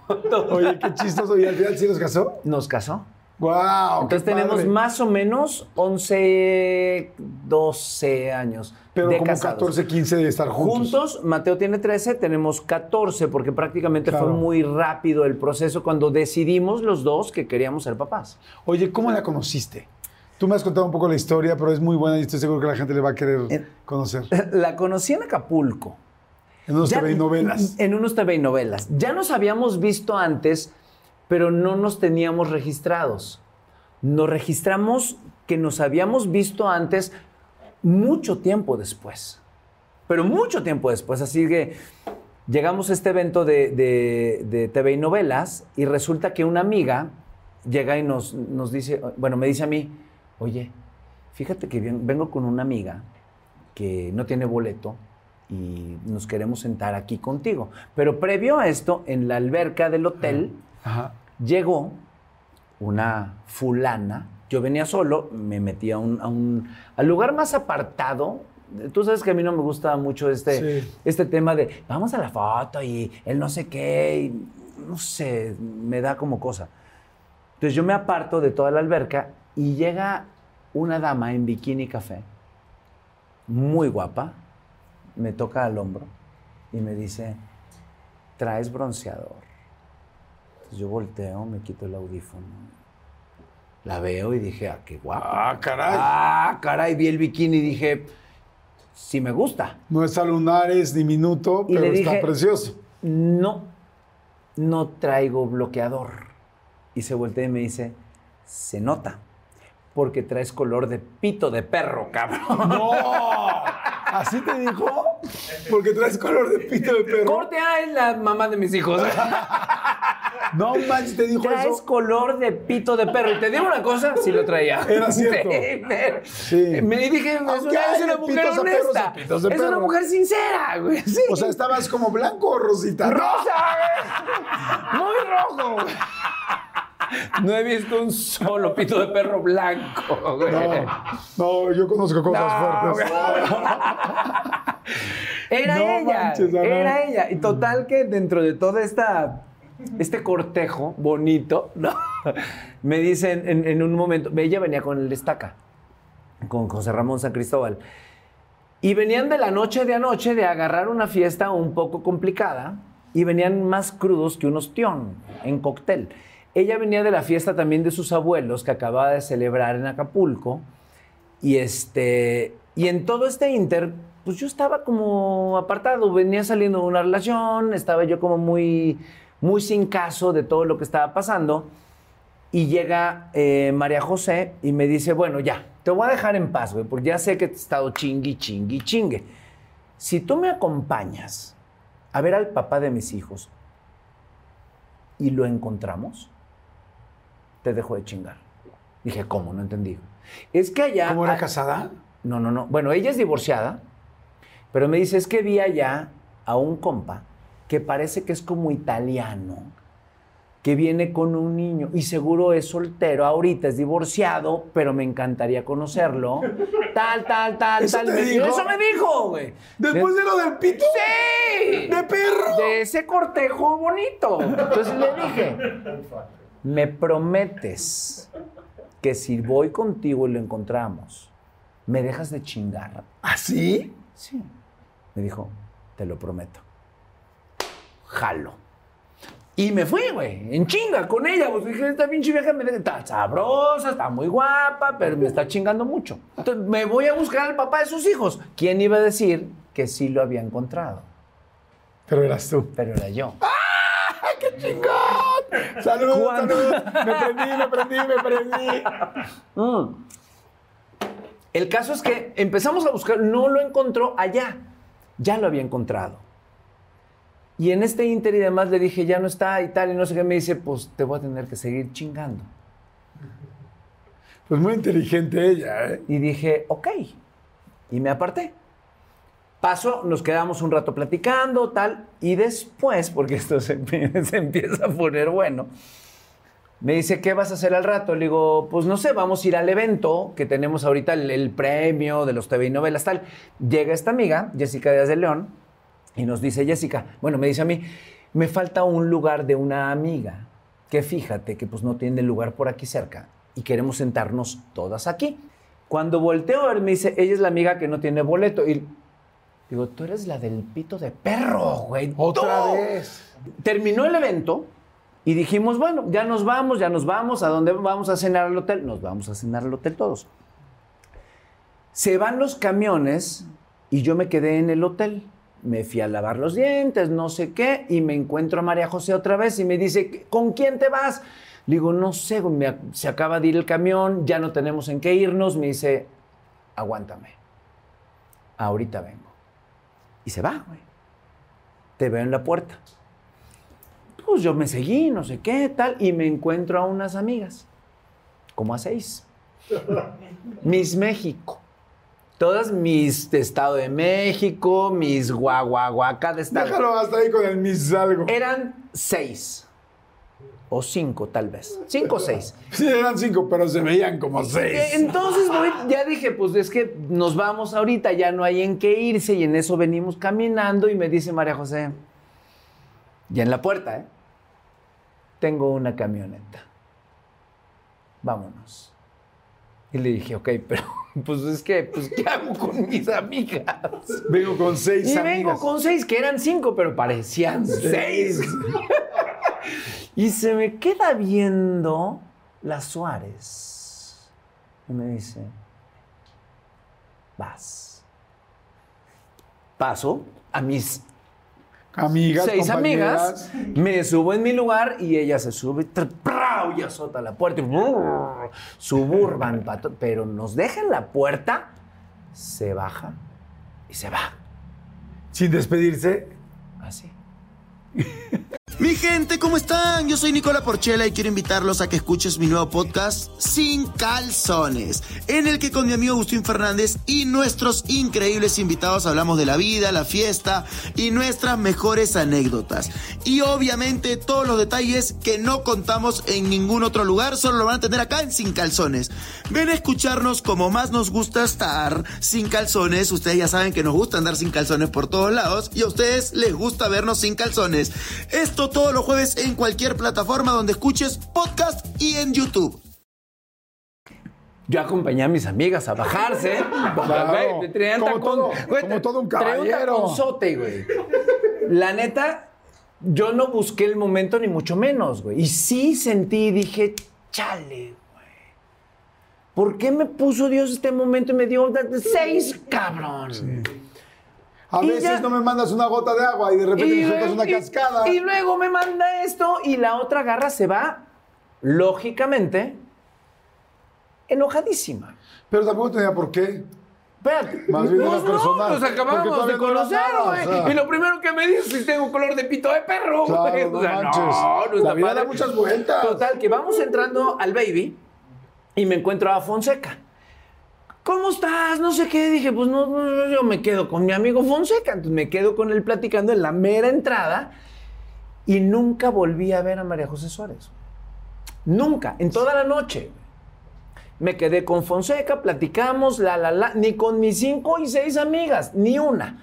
Corte A, termina la noche, me encuentro otro amigo y me dice, ¿sabes qué? Vamos, va". y me voy. Llego al hotel y me duermo a alguna hora de la madrugada. Al otro día, resulta que me meto al avión, miento, estábamos en el aeropuerto y me gritan desde lejos, ¡Ese de rojo! Mi vieja. No. La del pit. La del pito de perro. Y volteo y dije, no puede ser. Me dice, ¿Cómo estás? No sé qué, la fiesta, te me perdiste. Ya ella media cruda también. No, pues mira, jaja. Y empezamos a platicar muy bien, como si nada hubiera pasado. Corte A, me meto al avión, me siento en mi lugar y junto a mí, boleto en mano, María José Suárez. No es cierto. No, estaba predestinado. Digo, no te creo, me dice, mira, aquí está mi boleto. Se sienta junto a mí, nos toca juntos, volamos de regreso a México y me dice, eh, bueno, platicando, le digo, ¿qué vas a hacer al rato? Yo ya dije, está no, pues, Sí, ya es too much, ya. ya es mucho. Digo, ¿qué vas a hacer al rato? Me dice, voy a ir a grabar con unos amigos míos que son unos diseñadores y son los mejores diseñadores de México. Le dije, estás muy mal. Los mejores diseñadores de México son amigos míos. Y son grandes amigos míos. Me dijo, no, no mames. Son Luis Martín y Juan Salvador, que son mis amigos. Le dije, güey, son los mismos. Son amigos míos de hace años. ¿Los conoces? Perfecto. ¿Dónde viven? En tal y tal y tal y tal. Ah, pues voy con ellos ahorita a grabar una cosa. Ella tenía un programa que se llamaba Operación Casanueva. Con ellos dos y ella lo conducía. Le dije, pues te acompaño. Entonces me voy con ella, nos, nos ven juntos y nos dicen, pero ¿por qué ustedes dos juntos? Tenemos años intentándolos juntar. ¿Cómo crees? ¿Cómo me dices eso, Luis, Juan? Los años. ¿Te acuerdas cuando me operaron? Sí, María José estuvo 24/7 conmigo en, las- en la cama del hospital. Sí, cuando tú llegaste, ella se fue a cenar. y cuando manches. regresas, cuando ella regresó, tú te acababas de ir. ¿Te acuerdas de la fiesta de no sé qué? Sí, te dije que vinieras. Sí, ¿por qué no viniste? Porque me dormí. Ella estaba aquí y yo la había invitado para presentártela. No es cierto. Dos o tres veces que nos querían presentar y nunca se había dado. No, y no, en pues esa era ella. destino, destino, destino. Total que le dije, bueno, te invito la- al, al cumpleaños de una amiga mía. Ese mismo día. Ese mismo día le dije, te invito al cumpleaños de una amiga mía y este es una cena y de ahí a ver qué pasa. Ah, pues órale va. Nos vamos al, al cumpleaños de Rosa, esta amiga, y este y esa noche la voy a dejar a su casa y ya no la fui a dejar. Me quedé a dormir en su casa. La primera vez que salimos, o sea, la primera noche de cita de nuestro date, me quedé a dormir en su casa. La pasamos increíble, creemos, no nos acordamos. Esto es honesto. No nos acordamos de la noche, ni ella ni yo. Ok. Entonces despertamos y fue de, güey, ¿qué pedo? Sábana, Ah, caray. No estamos vestidos. no. Y sigo con el color. Espérate. No, espérate, yo dije, no me acuerdo. ¿Habré quedado bien o no? Compa, ¿qué, ¿Qué pasó? hiciste, güey? No ¿Te sé. portaste bien o no? Dije, pues no puedo perder la oportunidad. La tengo que despertar. Y ya los dos en nuestro pleno juicio, pues tenemos que hacer. Y entonces ya la desperté y nos dimos unos besos y pasó muy bonita la, la mañana siguiente. Total, que esa noche que le dije, ¿sabes qué? Pues voy a ir a mi casa, me dijo, no quiero que te vayas. Dije, ¿y a ti quién te dijo que yo me voy? Voy a mi casa por ropa y regreso. no me quiero salir de este lugar, no me quiero salir de tu vida. Maldito romántico. Y Wow. ella, muy inteligente, me dijo, ok, pero te acompaño, culero. No vaya a ser que te encuentres a las siete amigas. A las siete amigas del Nos subimos al coche, nos fuimos a mi casa, sacamos ropa y llegué a su casa. A partir de ese momento, no nos volvimos a separar en un año prácticamente. ¡Guau! Juntos 24-7, ¿eh? Porque aparte los dos estábamos en ese inter sin chamba y nos hablan para ser nocturninos.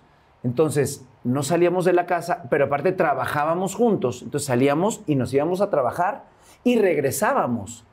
24-7 en más de un año. ¡Wow!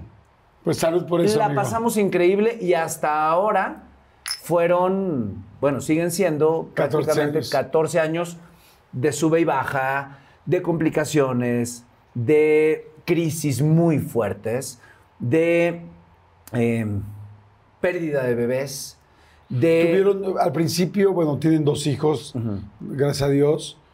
Eh, tuvieron a Mateo, Sí, pero después de Mateo se complicó. perdimos tres. Y después de perder estos tres, eh, entramos en una depresión brutal. Ya habíamos entrado a depresiones fuertes. Y después del tercero, entramos a una depresión que fue la más, una de las más difíciles. ¿Esta Y- tercera en específico? La última, eh, con la pérdida del tercer bebé. ¿Por qué? ¿Por qué esta fue tan especial? Porque nos entregaron el cuerpo. No me digas eso. Entonces, eh, fue, fue muy impactante, fue caótico, fue muy sorpresivo, no sabíamos qué hacer, no sabíamos cómo resolver. Veníamos de dos depresiones de terror, ¿De dos legrados? de dos legrados, de dos este, eh, abortos, Abortos. este, espontáneos. Y, y- y este era ya la gota que derramaba el vaso. Era muy complicado.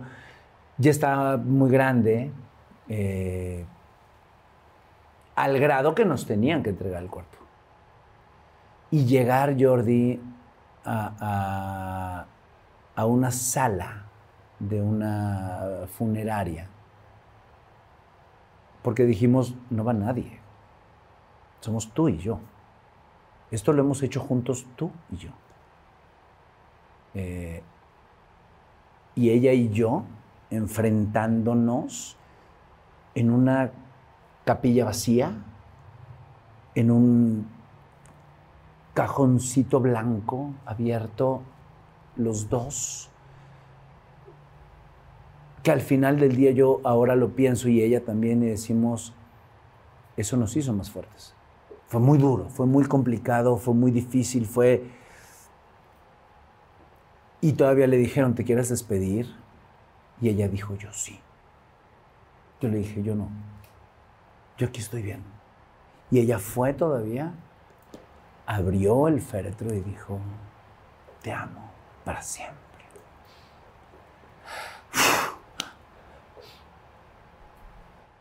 Y de un dolor y una fortaleza y una fuerza de mujer. Y lo vio y cerró y dijo, ahora sí, es el momento. Y nos abrazamos como nunca. Eh, era el momento de recibir después las cenizas, que era otro momento. Ahora, ¿qué vamos a hacer con las cenizas de un bebé? Las metimos a un globo, eh, llenamos el, el- el globo con las cenizas, lo inflamos con helio y nos fuimos juntos a un lugar en el Ajusco. Hicimos una carta de despedida, hicimos un proceso entre los dos de decir que vuele a la vida, que vuele al cielo, que vuele a donde tenga que volar, que cuando voltees a ver el cielo maravilloso, sepas que ahí está. Y lo soltamos y lo dejamos ir. Y ahí lo liberamos. Y ahí dijimos, creo que estamos juntos. Ahí decidimos, voló y, y, y nos unió como nunca. Dijimos, no hay hijos ya. Con uno tenemos. soy muy feliz con él y contigo. Y ella me decía exactamente lo mismo. Y después de todo esto, un día eh, entramos a un proceso de, de, adopción, porque sí queríamos. Un día dijimos, a ver. Sí querían, pero no querían volver a estar en la misma situación. Ella es, ella es pegada a su hermana, 100% pegada a su hermana.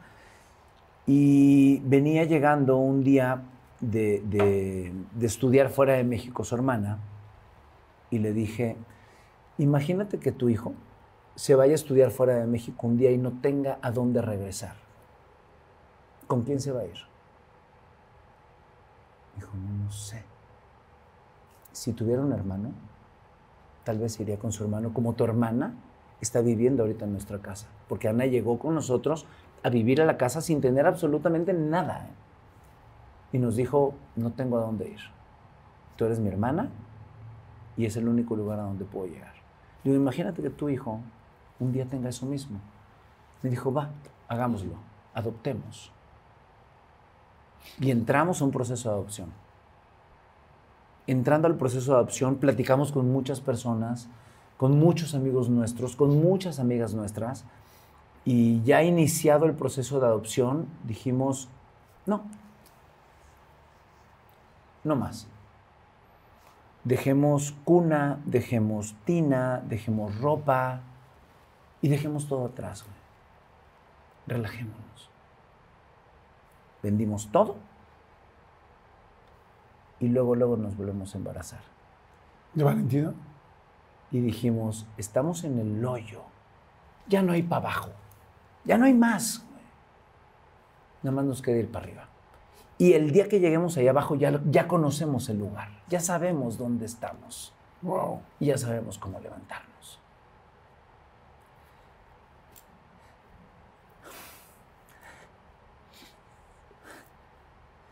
Y llegó ese güey. Ese que está jugando ahorita. Y nos vino a iluminar la vida en un proceso, en un proceso bien difícil. Era muy duro, muy, muy, muy duro. Y este cabrón vino a revivirnos, a todos, ¿eh? como proceso familiar, a todos. De hecho, nos habíamos tatuado nuestra historia. Aquí. Aquí está parte de nuestra historia. Y esta historia estaba un poco trunca y cuando estábamos cayendo, esta B, que está ahí, está como levantándonos a la familia. Y está diciendo, aquí estoy, culeros. y nos vino a levantar a todos y nos vino a soportar. No, no le otorgo ese lugar de soportarnos y levantarnos. Lo pongo simplemente como una imagen porque él no tiene ninguna responsabilidad de nada. Sí, sí, sí, fue, un, fue el momento. Fue un momento nada más de decir, este instante y este embarazo, uff. Y dijimos, a ver qué pasa. Si no pasa, ya sabemos cómo levantarlo. Y prácticamente a dos, a cuatro semanas o tres semanas antes, se le rompe una membrana y nos oh. aterramos los dos. Nos aterramos y dijimos, no, de una vez, ahorita, que nazca ya. Y nació y nos vino a cambiar la vida por completo y nos hizo tan felices, de más felices de lo que ya éramos. Y por eso estuvo este proceso de tantos años, porque vivimos prácticamente cinco años embarazados. Nace eh, Mateo, fue ese año, tres completos que ya suman al cuarto de Mateo y el quinto año de Valentino. O sea, vivimos cinco años embarazados en depresión, en levantar, en volver, en regresar y después de esto, ¡fum! la vida nos volvió a explotar, nos volvió a revivir, nos volvió a llenar de vida. Y luego siguieron los temas de pareja y han seguido y hemos tenido tres crisis de terror y hemos estado a punto de tirar la toalla y nos juntamos y nos decimos, no me sueltes. No me sueltes. Si tú no me sueltas, yo no te suelto. Y vamos de la mano. Y hemos seguido estos procesos increíblemente bien y acabamos de salir de una crisis durísima hace prácticamente poco tiempo y estamos retomando el vuelo otra vez y nos estamos recuperando y nos estamos reenamorando y estamos pasándole increíblemente bien. Pero lo tienes que hacer en conjunto, en Claro. equipo, en pareja y creo que hasta el día de hoy hacemos un gran equipo. Wow, amigo, pues salud por, por todo lo que han vivido, lo difícil y lo fantástico que tienes hoy y que se tienen uno al otro. Yo creo que las relaciones son así, Sí. ¿no? Son altas y bajas, pero mientras haya amor y mientras estés comprometido y mientras Exacto. estén juntos, y no estoy hablando físicamente, sino emocionalmente, Claro. las cosas, hasta las peores cosas, se puede pasar si uno viene con alguien. Nos dijo nuestra terapeuta, porque llegamos a tomar, eh, obviamente, una, una terapia de pareja, y nos dijo, a ver, les hago la primera pregunta. Mauricio, ¿la amas? Dije, sí.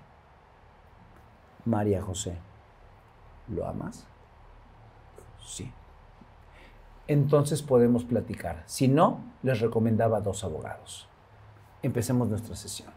Wow, Y a partir de eso dijimos, tiene, tiene toda la razón, güey. claro. A partir del amor, que venga lo que quieras. Claro.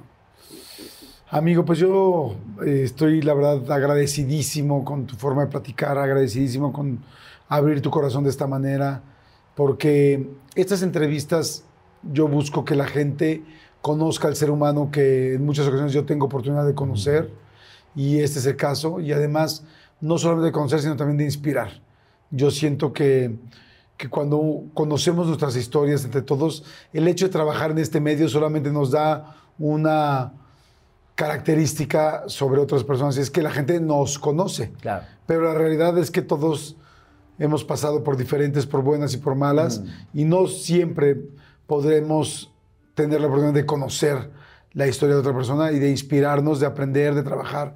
Y yo siempre lo digo, yo me encanta estar en esta posición porque aprendo muchas cosas de cada persona que admiro y que tengo aquí enfrente. Evidentemente hoy es uno más de estos casos, pero también la gente aprende mucho y conoce mucho.